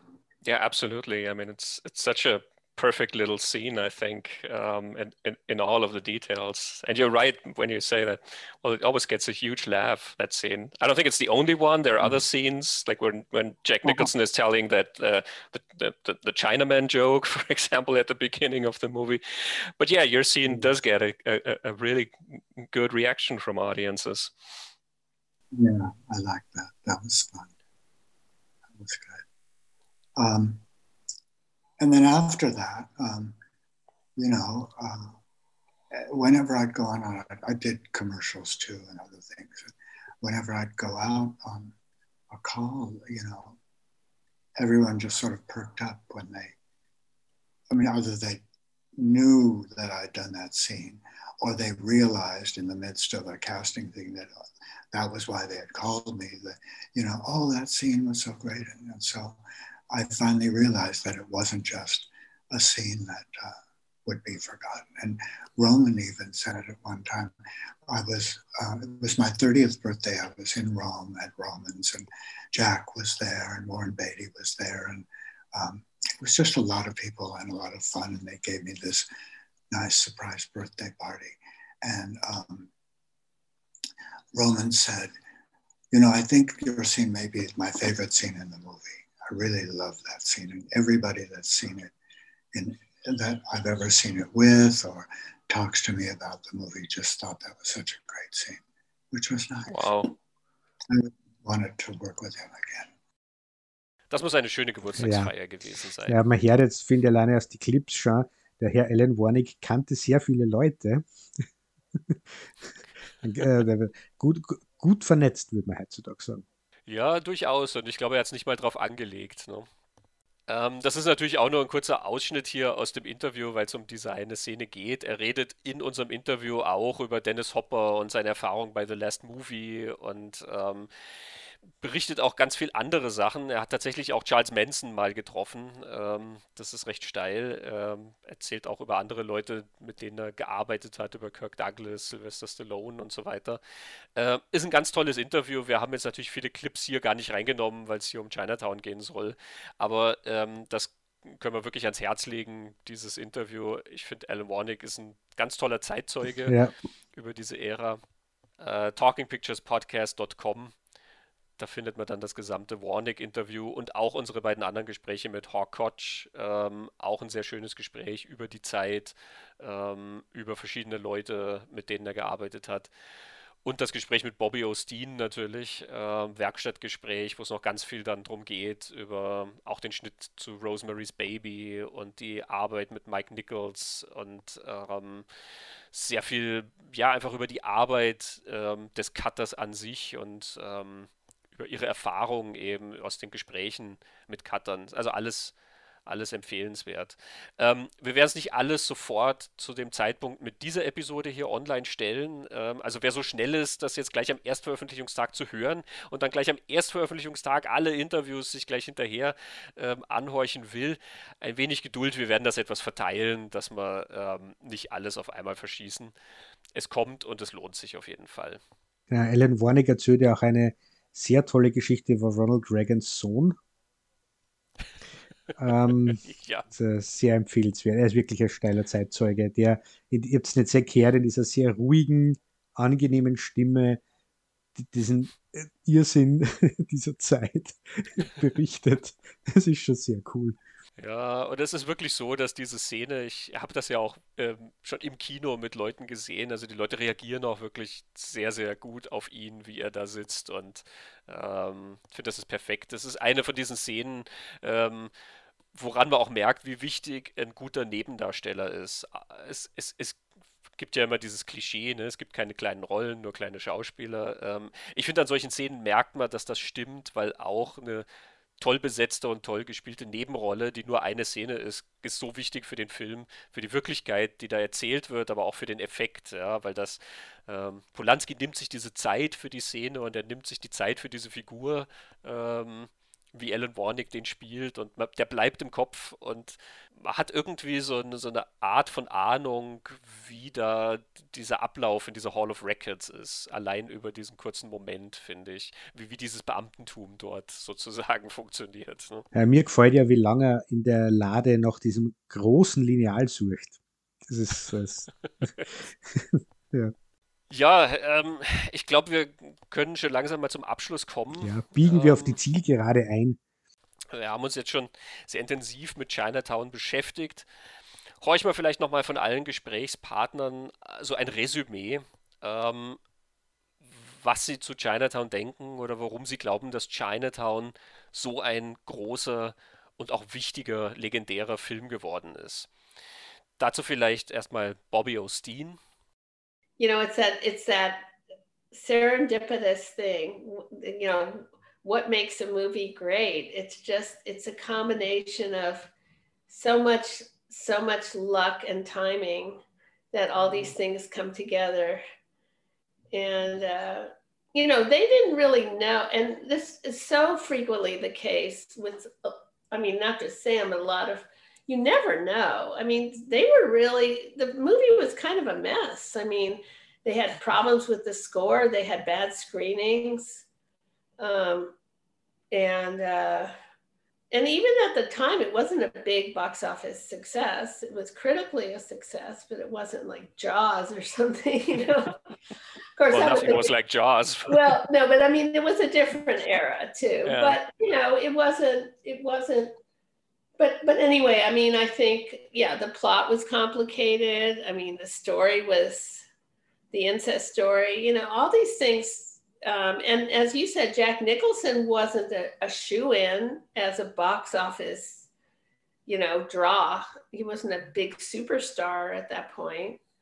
So, um, and Polanski had had two failures before that, I think. Mm-hmm. What and what was the other one? Um, uh, Macbeth. Macbeth. So he was, but but he did. I think he talked about this that he really was on his game. Like he could feel, he felt great when he was making. Like he really just, I think he loved his crew. You know, he besides Dunaway, I think you know he, he was he wasn't fired. So and and and you know it's interesting because Robert Evans Sam's version of Robert Evans is interesting because I know Robert Evans was a great facilitator and he did protect his directors in a way that was very unique to Hollywood and it gave gave Polanski a lot of freedom. He protected him. But, you know, Sam just saw him as somebody that nobody respected in terms of his artistic input, you know but that wasn't really what mattered you know what mattered is that he allowed him Polanski the freedom to do his thing and make the movie he wanted. Ja, Hawkotch habe ich auch über den Legendenstatus von Chinatown gefragt und ähm, er hat probiert, ihn zu erklären. Ähm, hören wir mal rein. Uh, maybe because of its theme. Maybe because we use the terminology Jake, it's Chinatown. It's, you know, you, we can't, there's nothing you can do. It's out of your hands. Um, there's a really good book that came out last year called The Big Goodbye by oh. Sam Wasson, which if you're, oh, there you go. I haven't. yeah. I'm all through that book, but Sam, you know, really took, you know, there's also, there's Robert Evans is this legend Roman Polanski, a legend. Jack Nicholson, definitely a legend. And Robert Town, a legend. So you've got four legends that all came together, and how this movie came together caught again caught lightning in a bottle but it was all about an era that again th- this harkened back to all the film noir that all of us loved and still love. I don't know if we have a, a channel here called TCM, Turner Classic Movies, where they show so many movies from the 30s and 40s and early 50s, all this film noir. And Chinatown is like the gold standard of those kinds of films. And uh, it's one of the, I mean, you know, people always, say to me, what are your favorite films? Casablanca, Chinatown, Godfather 1, Godfather 2. Mm-hmm. I don't know how you top those four. Hat er auch nicht Unrecht oder nicht ganz Unrecht. Äh, das stimmt, ja, auch wenn er es trotzdem nicht ganz erklären kann, aber ich glaube, das können wir alle nicht ganz. Ähm, aber ja, die, die die Resonanz auf Chinatown ist nur gewachsen in äh, den Jahren. Das wird quasi immer größer irgendwie, der Film. Wir haben auch nochmal Alan Warnick, ähm, sein Resümee zu seiner Teilnahme am Film. When I left that day, because, um, you know, who knew at that time Chinatown would become what it has become? My thinking, I was kind of depressed. My thinking was, oh, I got my hair cut off. This little scene, who's ever going to see this little did I know that for the next 15, 20 years, I would be called on uh, job interviews because of that scene. Because even though it wasn't hugely popular at the time, um, it seemed as if everyone had seen the movie, and for some reason, um, everyone remembered my scene. And when I was at Jack would have screenings of his movies, and um, I had met him way before Cuckoo's Nest, before he, you know, became a big star. So we were friends from before him being Jack Nicholson, um, and we both walked out of the screening at the same time to go to the men's room, and he said to me, you know, yours is the only scene in the movie that gets a big laugh. I said, really?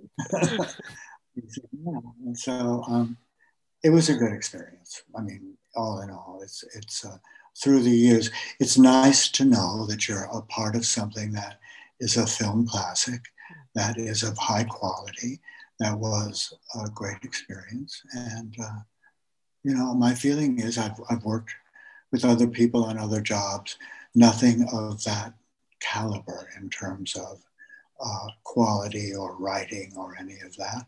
And my feeling is, you know, I've been a part of a, a, a great piece of film history, and that's a nice thing to have done. Ja. Was ist dein Resümee, Christian?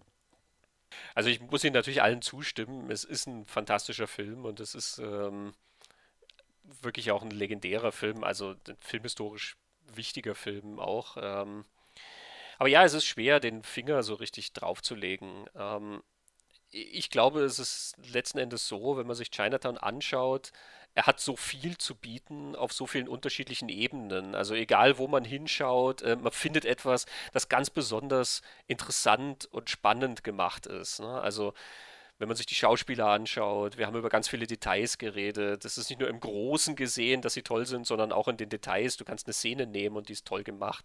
Wir reden über den Schnitt und man merkt, wie toll das gemacht ist. Wir haben jetzt gar nicht über die Kamera und die Ausstattung des Films geredet, ähm, die auch dazu zählen. Wir haben gar nicht über den Score geredet von Jerry Goldsmith, ähm, was auch ein ganz tolles Thema ist. Also ähm, ich, ich finde, er ist eben nicht nur wichtig in dem, was er erzählt oder, oder gut gemacht, sondern er ist dann auf vielen Ebenen auch ähm, so detailreich, dass man sich ihm immer wieder nähern kann und immer wieder entdeckt man irgendwas, eine Kleinigkeit in der Szene, ähm, wo man sich dann plötzlich merkt, oh hoppla, oder man denkt dann doch nochmal nach über diese Figur, was ist da eigentlich die Geschichte von dieser Figur, selbst bei den Nebenfiguren, denke ich. Wie ist das bei dir? Wirklich genauso. Ich habe mir jetzt gerade gedacht, das ist der zweite Nicholson-Film, wo ich gleich darauf reagiere. Also durchs jetzt immer wieder anschauen und die Auseinandersetzung jetzt da im Podcast, das ist mir bei The Shining genauso gegangen. Beides sind Filme, die, die gern mag und oder gesehen gehabt habe, aber jetzt in dieser Auseinandersetzung sind ja immer im Interesse und in der Faszination einfach immer mehr gewachsen, weil ich kann mir die jetzt ja immer wieder anschauen und finde irgendwas, was interessant und spannend ist an denen. Ähm, also sehr, sehr reichhaltig gleichzeitig zeitlos, also da meine ich jetzt vom Chinatown, weil er da eine zeitlose Geschichte erzählt und er ist rätselhaft. Ich weiß nicht, wie oft man den Film schauen muss, bis, bis ihn da Dinge nicht mehr überraschen. Also wir haben jetzt ja ganz viele Sachen nicht erwähnt, mir fällt ja gerade ein, dass ja da einige Plotverläufe sind, wo, wo man gar nicht erfährt, ob die irgendwas damit zu tun haben, den John Hillerman, die Figur, oder? Er, er, er bleibt rätselhaft und, und es ist so viel, dass man sich gar nicht alles merken kann. Deswegen schaut man sich immer wieder einen Film irgendwie, den, den Film irgendwie neu an, so kommt mir das vor.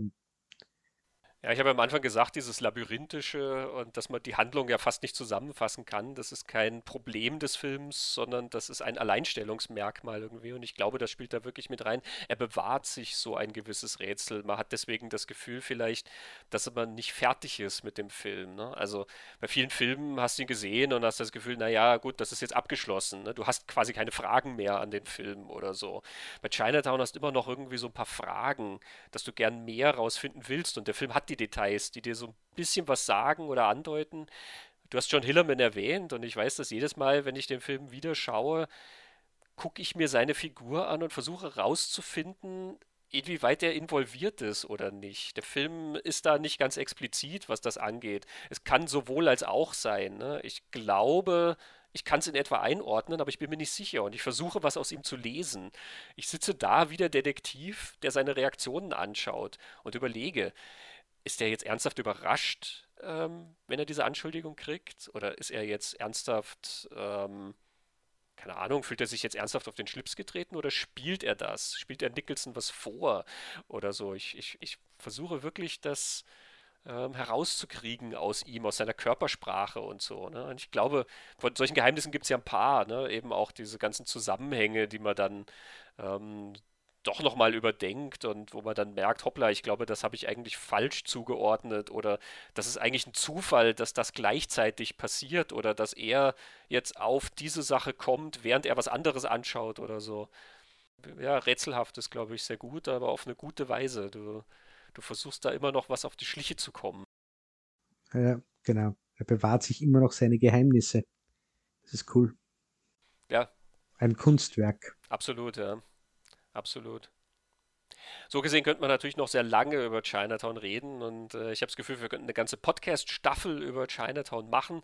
Das lassen wir lieber bleiben. Wir haben noch so viele andere Themen, um die wir uns kümmern wollen. Aber wir haben vorher die Protagonisten vorgestellt. Ähm, vielleicht machen wir jetzt noch so einen, ähm, einen Abspann. Was wurde denn aus ihnen? Bei Jack Nicholson müssen wir, glaube ich, nicht viel dazu sagen, was aus ihm wurde.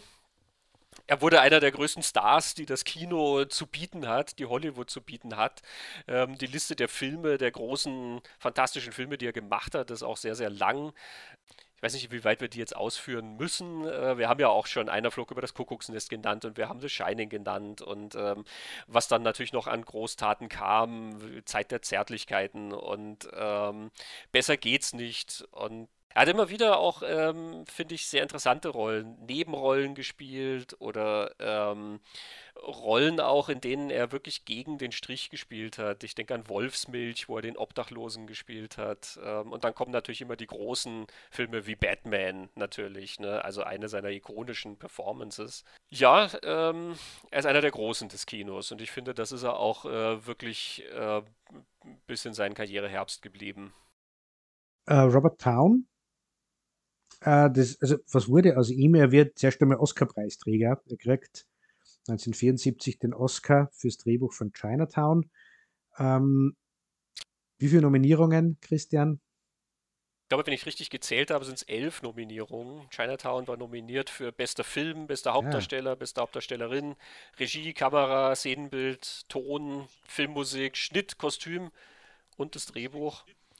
Und das Drehbuch war das Einzige, was gewonnen hat. Hm für das, dass ja Town und Polanski irgendwie behaupten, äh, oder Polanski vor allem behauptet, er hätte ja das Ende geschrieben. ähm, also Robert Town gewinnt den Oscar. Das ist das nächste, was mit ihm passiert und er arbeitet dann halt, äh, weiter als Drehbuchautor. Er, für Warren Beatty dann Heaven Can Wait, Der Himmel kann warten. Ähm, hast du ja schon erwähnt, Greystoke, diese faszinierende Tarzan-Geschichte mit Christopher Lambert. Das ist von also ein Herzensprojekt von ihm gewesen sein. Ähm, dann wieder mit Polanski Frantic, äh, Reg eigene Regiearbeit Tequila Sunrise. Er hat das Drehbuch für Tage des Donners geschrieben, für Mission Impossible 1 und 2 und für die Firma. Da sind wir dann eh schon in die 90er Jahre. Er beginnt dann auch Koks zu nehmen und die Kombination aus Kokain und der Erfolg steigt dann, glaube ich, ein bisschen zu Kopf. Er überwirft sich dann mit seiner Frau Julie Payne und in den letzten Jahren ist es dann ein bisschen ruhiger um ihn geworden. Er war dann, glaube ich, in einen Sorgerechtsstreit verstrickt, aber einem gewissen Zeitpunkt um die gemeinsame Tochter. Aber er ist noch da und äh, man hört, er arbeitet. Ja, er war ja dann zum Beispiel bei Mad Men ähm, in der letzten Staffel als Produzent zum Beispiel mit dabei. Und es ist ja eine Chinatown-Neuauflage oder Weiterführung oder irgendwie sowas für Netflix geplant. Ne? Da ist er auch wirklich aktiv in involviert. Ähm, ist schon eine spannende Karriere. Tequila Sunrise, den du erwähnt hast, ähm, das ist der, der mich dann auch immer am meisten an Chinatown erinnert, obwohl es ein komplett anderes Setting ist und so. Aber da merkst du auch dieses Labyrinthische. Also Tequila Sunrise in all seinen ähm, Irrungen und Wirrungen des Plots ist ähm, ebenso schwer zu fassen wie äh, Chinatown selber. Roger Ebert hat sehr nett in seiner Kritik zu Tequila Sunrise geschrieben: In the mind of Robert Town there must be many crannies, many hidden pathways to the same conclusions. In considering a problem, he must ponder first this, then that possibility, projecting scenarios on the screen of his imagination. I doubt if he's the kind of guy you would ask for the shortest way to Studio City. ja, Robert Evans ähm, war noch eine Zeit lang auch groß im Geschäft. Chinatown war ja der erste Film, den er auch als Produzent betreut hat. Ähm, er war ja nicht nur Studiochef von Paramount, sondern auch Produzent. Das war sein erstes Projekt, ähm, was er da machen wollte. Es hat ihm ja jeder abgeraten davon, diese ähm, Detektivgeschichte zu machen, die kein Mensch versteht. Ähm, aber er wollte ja eben, er wollte ja gern Produzent werden, weil er als Studiochef weniger verdient hat. Die Produzenten haben abgesandt und er hat quasi Leuten geholfen, äh, ein Vermögen zu machen mit den Filmen. Er hat dann tatsächlich noch eine ganze Reihe von Filmen wie Marathonmann und Urban Cowboy als Produzent betreut. In den 80ern hat er dann weniger Glück gehabt. Ähm, er hat dann ein großes Projekt mit Francis Ford Coppola nochmal gestartet, mit dem er ja an Der Pate schon zusammengearbeitet hat und wo er auch mit ihm sehr aneinander geraten war.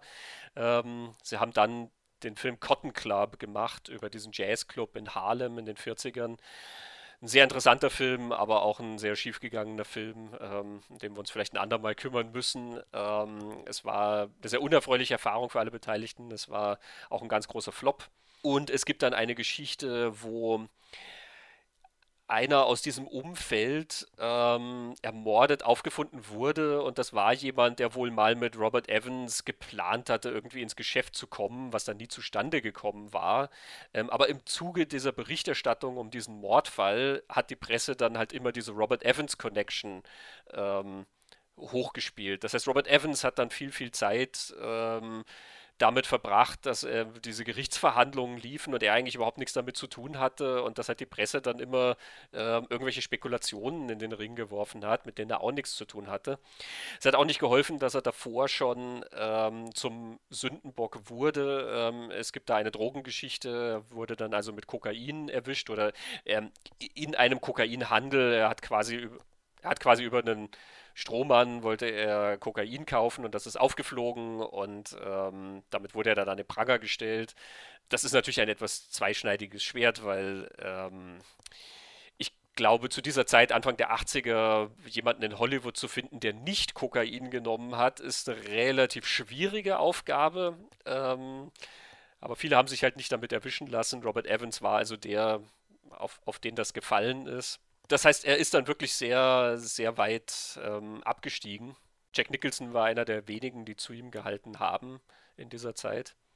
Er hat aber in den 90ern tatsächlich ein Comeback geschafft. Er hat dann als Produzent Filme wie Sliver und The Saint, Wie werde ich ihn los in zehn Tagen und so als Produzent gemacht. Also ähm, hat sich wieder gefangen. Er hat, wie gesagt, diese schöne Autobiografie geschrieben, The Kid Stays in the Picture. Ähm, Gibt es auch eine Doku dazu, ähm, gleicher Titel. Und ja, 2019 ist er dann gestorben. Gut, Roman Polanski. Das nächste Einschneidende, würde ich sagen, was Roman Polanski widerfährt, ist, ähm, er vergewaltigt 1977 die 13-jährige Samantha Gamer bei einem Fotoshoot. Er gibt ihr Alkohol und Beruhigungsmittel. Das alles passiert in, der, in dem Haus von Jack Nicholson und Angelica Houston, die Tochter von John Houston die ganze Sache wird, kommt zur Anzeige, äh, es kommt zum Gerichtsprozess. Polanski ist geständig und wird verurteilt.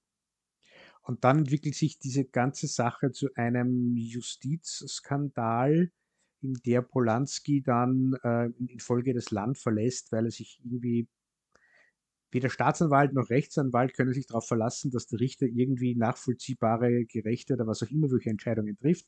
Und Polanski zieht es vor, Los Angeles zu verlassen. Wer das genauer wissen will, diese ganze Geschichte, dem raten wir zwei Dinge. Ein Buch, nämlich das, das Samantha Gamer geschrieben hat, The Girl. Ich denke, dass ihre Stimme eh die wichtigste ist in dieser ganzen Geschichte. Und diese, diese Vergewaltigungsgeschichte ist ja das, was jetzt im Rahmen von MeToo rund um Polanski auch wieder äh, viel besprochen wurde. Und dann gibt es eine Dokumentation über den Gerichtsprozess, Christian, die heißt Roman Polanski Wanted and Desired. Das ist auch eine sehr lohnenswerte Doku. Ähm, ich glaube, Samantha Gamer sitzt auch drin ähm, in genau, dieser Doku. Drin. Ähm, auch Hawk Koch zum Beispiel sitzt drin. Ähm, Anwälte von beiden Seiten sitzen drin. Also ähm, finde, das erklärt den Fall und die Probleme dieses Falls ähm, wirklich auf wunderbare Weise und damit ist man dann angefüttert. Genau. Genau, das Buch kann ich auch sehr empfehlen. Da ist auch der Brief abgedruckt, in dem Polanski sich bei Samantha mhm. Gamer entschuldigt. Ähm, und Sam Watson erwähnt diesen Gerichtsprozess also im Sinne von, das ist dann so wieder so eine Korruption auf, in einem korruptes System, äh, in dem halt dann jemand unter die Räder kommt, wo dann aber so ein Chinatown-Echo mhm. irgendwie bei Polanski wieder auftaucht. Jedenfalls Polanski verlässt die Vereinigten Staaten, ist seither nicht mehr zurückgekehrt, würde er zurückkehren, würde er zur Verantwortung gezogen für diese Geschichte. Er hat dann in Europa, vor allem in Frankreich, weiter Filme gemacht, eben unter anderem Der Pianist, für den er dann auch den Oscar gewinnt. Ähm, der letzte Film, den er gemacht hat, war Intrige. Ja, und es sind ganz viele tolle Filme dabei, die er ähm, auch in den letzten Jahren gemacht hat. Also ich finde, er hat sich auch im Alter eine sehr, ähm, sehr starke Handschrift bewahrt als Regisseur und macht immer noch sehr bemerkenswerte Filme. Ähm, der Ghostwriter zum Beispiel. Ähm, der Tod und das Mädchen mit Sigourney Weaver, ganz großer Film. Also äh, gibt es auch noch sehr viel zu entdecken bei ihm, finde ich.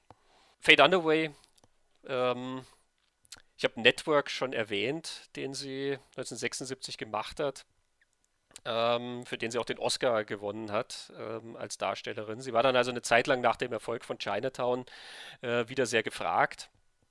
Ähm, sie war ja damals durch Bonnie and Clyde ganz große Newcomerin und dann ist ihre Karriere so ein bisschen nach unten gegangen. Chinatown hat das wieder belebt. Sie hat dann in Flammendes Inferno gespielt, sie hat in Die drei Tage des Condor zum Beispiel gespielt, neben Robert Redford und dann eben Network. Und danach ist es dann wieder ein bisschen überschaubarer geworden, sage ich mal. Die Augen der Laura Mars zum Beispiel, nach dem Drehbuch von John Carpenter war ein Film. Ähm, in den 80ern war sie dann in Supergirl beispielsweise, dieser versucht aus Superman dann noch die ähm, sozusagen das Pendant herauszuholen mit Helen Slater, ähm, der ja nicht sehr gut lief. Sie war in dieser Bukowski-Verfilmung oder diesem Bukowski-Film Barfly mit Mickey Rourke. Sehr guter drin. Film. Ja, müssen wir uns vielleicht auch mal vornehmen. Ne? Ähm, auch sehr atypischer Film. Ähm, die Stefan Zweig-Verfilmung Brennendes Geheimnis zum Beispiel, neben Klaus-Maria Brandauer, da ist sie auch sehr, sehr gut. Ähm, es ist auch ein toller Film. Äh, die Geschichte der Dienerin von Volker Schlöndorff, das ist diese Margaret Atwood-Geschichte. Also man merkt, da sind Filme schon, die ähm, auch einen gewissen literarischen Background haben und ähm, durchaus interessante und ambitionierte Projekte. In den 90ern zum Beispiel war sie in Don Juan de Marco neben Johnny Depp und Marlon Brando zu sehen. Anfang der 2000er The Rules of Attraction. Also da sind schon noch Highlights, ähm, aber es wird sporadischer, was sie dreht und ihr Stern ist dann einfach nicht mehr so groß. Ähm, sie ist immer noch aktiv, man sieht sie auch immer noch. Ähm, die Projekte sind halt kleiner und äh, weniger geworden. Ja, einen Film haben wir ausgelassen. Absichtlich. Ja, bei drei von diesen Leuten. Jack Nicholson, Robert Evans und Robert Town sind nochmal zusammengekommen in den 80ern, beziehungsweise Ende der 80er. Der Film ist dann 1990 rausgekommen. Sie haben nämlich eine Fortsetzung zu Chinatown gedreht. The Two Jakes, die Spur führt zurück auf Deutsch. Polanski hat aus naheliegenden Gründen die Regie nicht äh, übernommen. Der war also nicht involviert, sondern Jack Nicholson tatsächlich hat die Regie übernommen. Ein Projekt mit einer großen, schwierigen Geschichte. Ein sehr lohnenswertes Projekt. Und eins, um das wir uns in einer anderen Folge kümmern werden. Und das in Kürze. Genau. Wir nutzen die Gelegenheit, um uns zu verabschieden und vielleicht wieder Chinatown anzuschauen und weiter darüber nachzudenken, wie viel John Hillerman wusste. In diesem Sinne, ich hoffe, es hat euch Spaß gemacht, unsere Chinatown-Retrospektive. Und ich sage Christoph, vielen Dank für das sehr interessante Gespräch. Vielen Dank für das sehr interessante Gespräch. Ciao. Tschüss.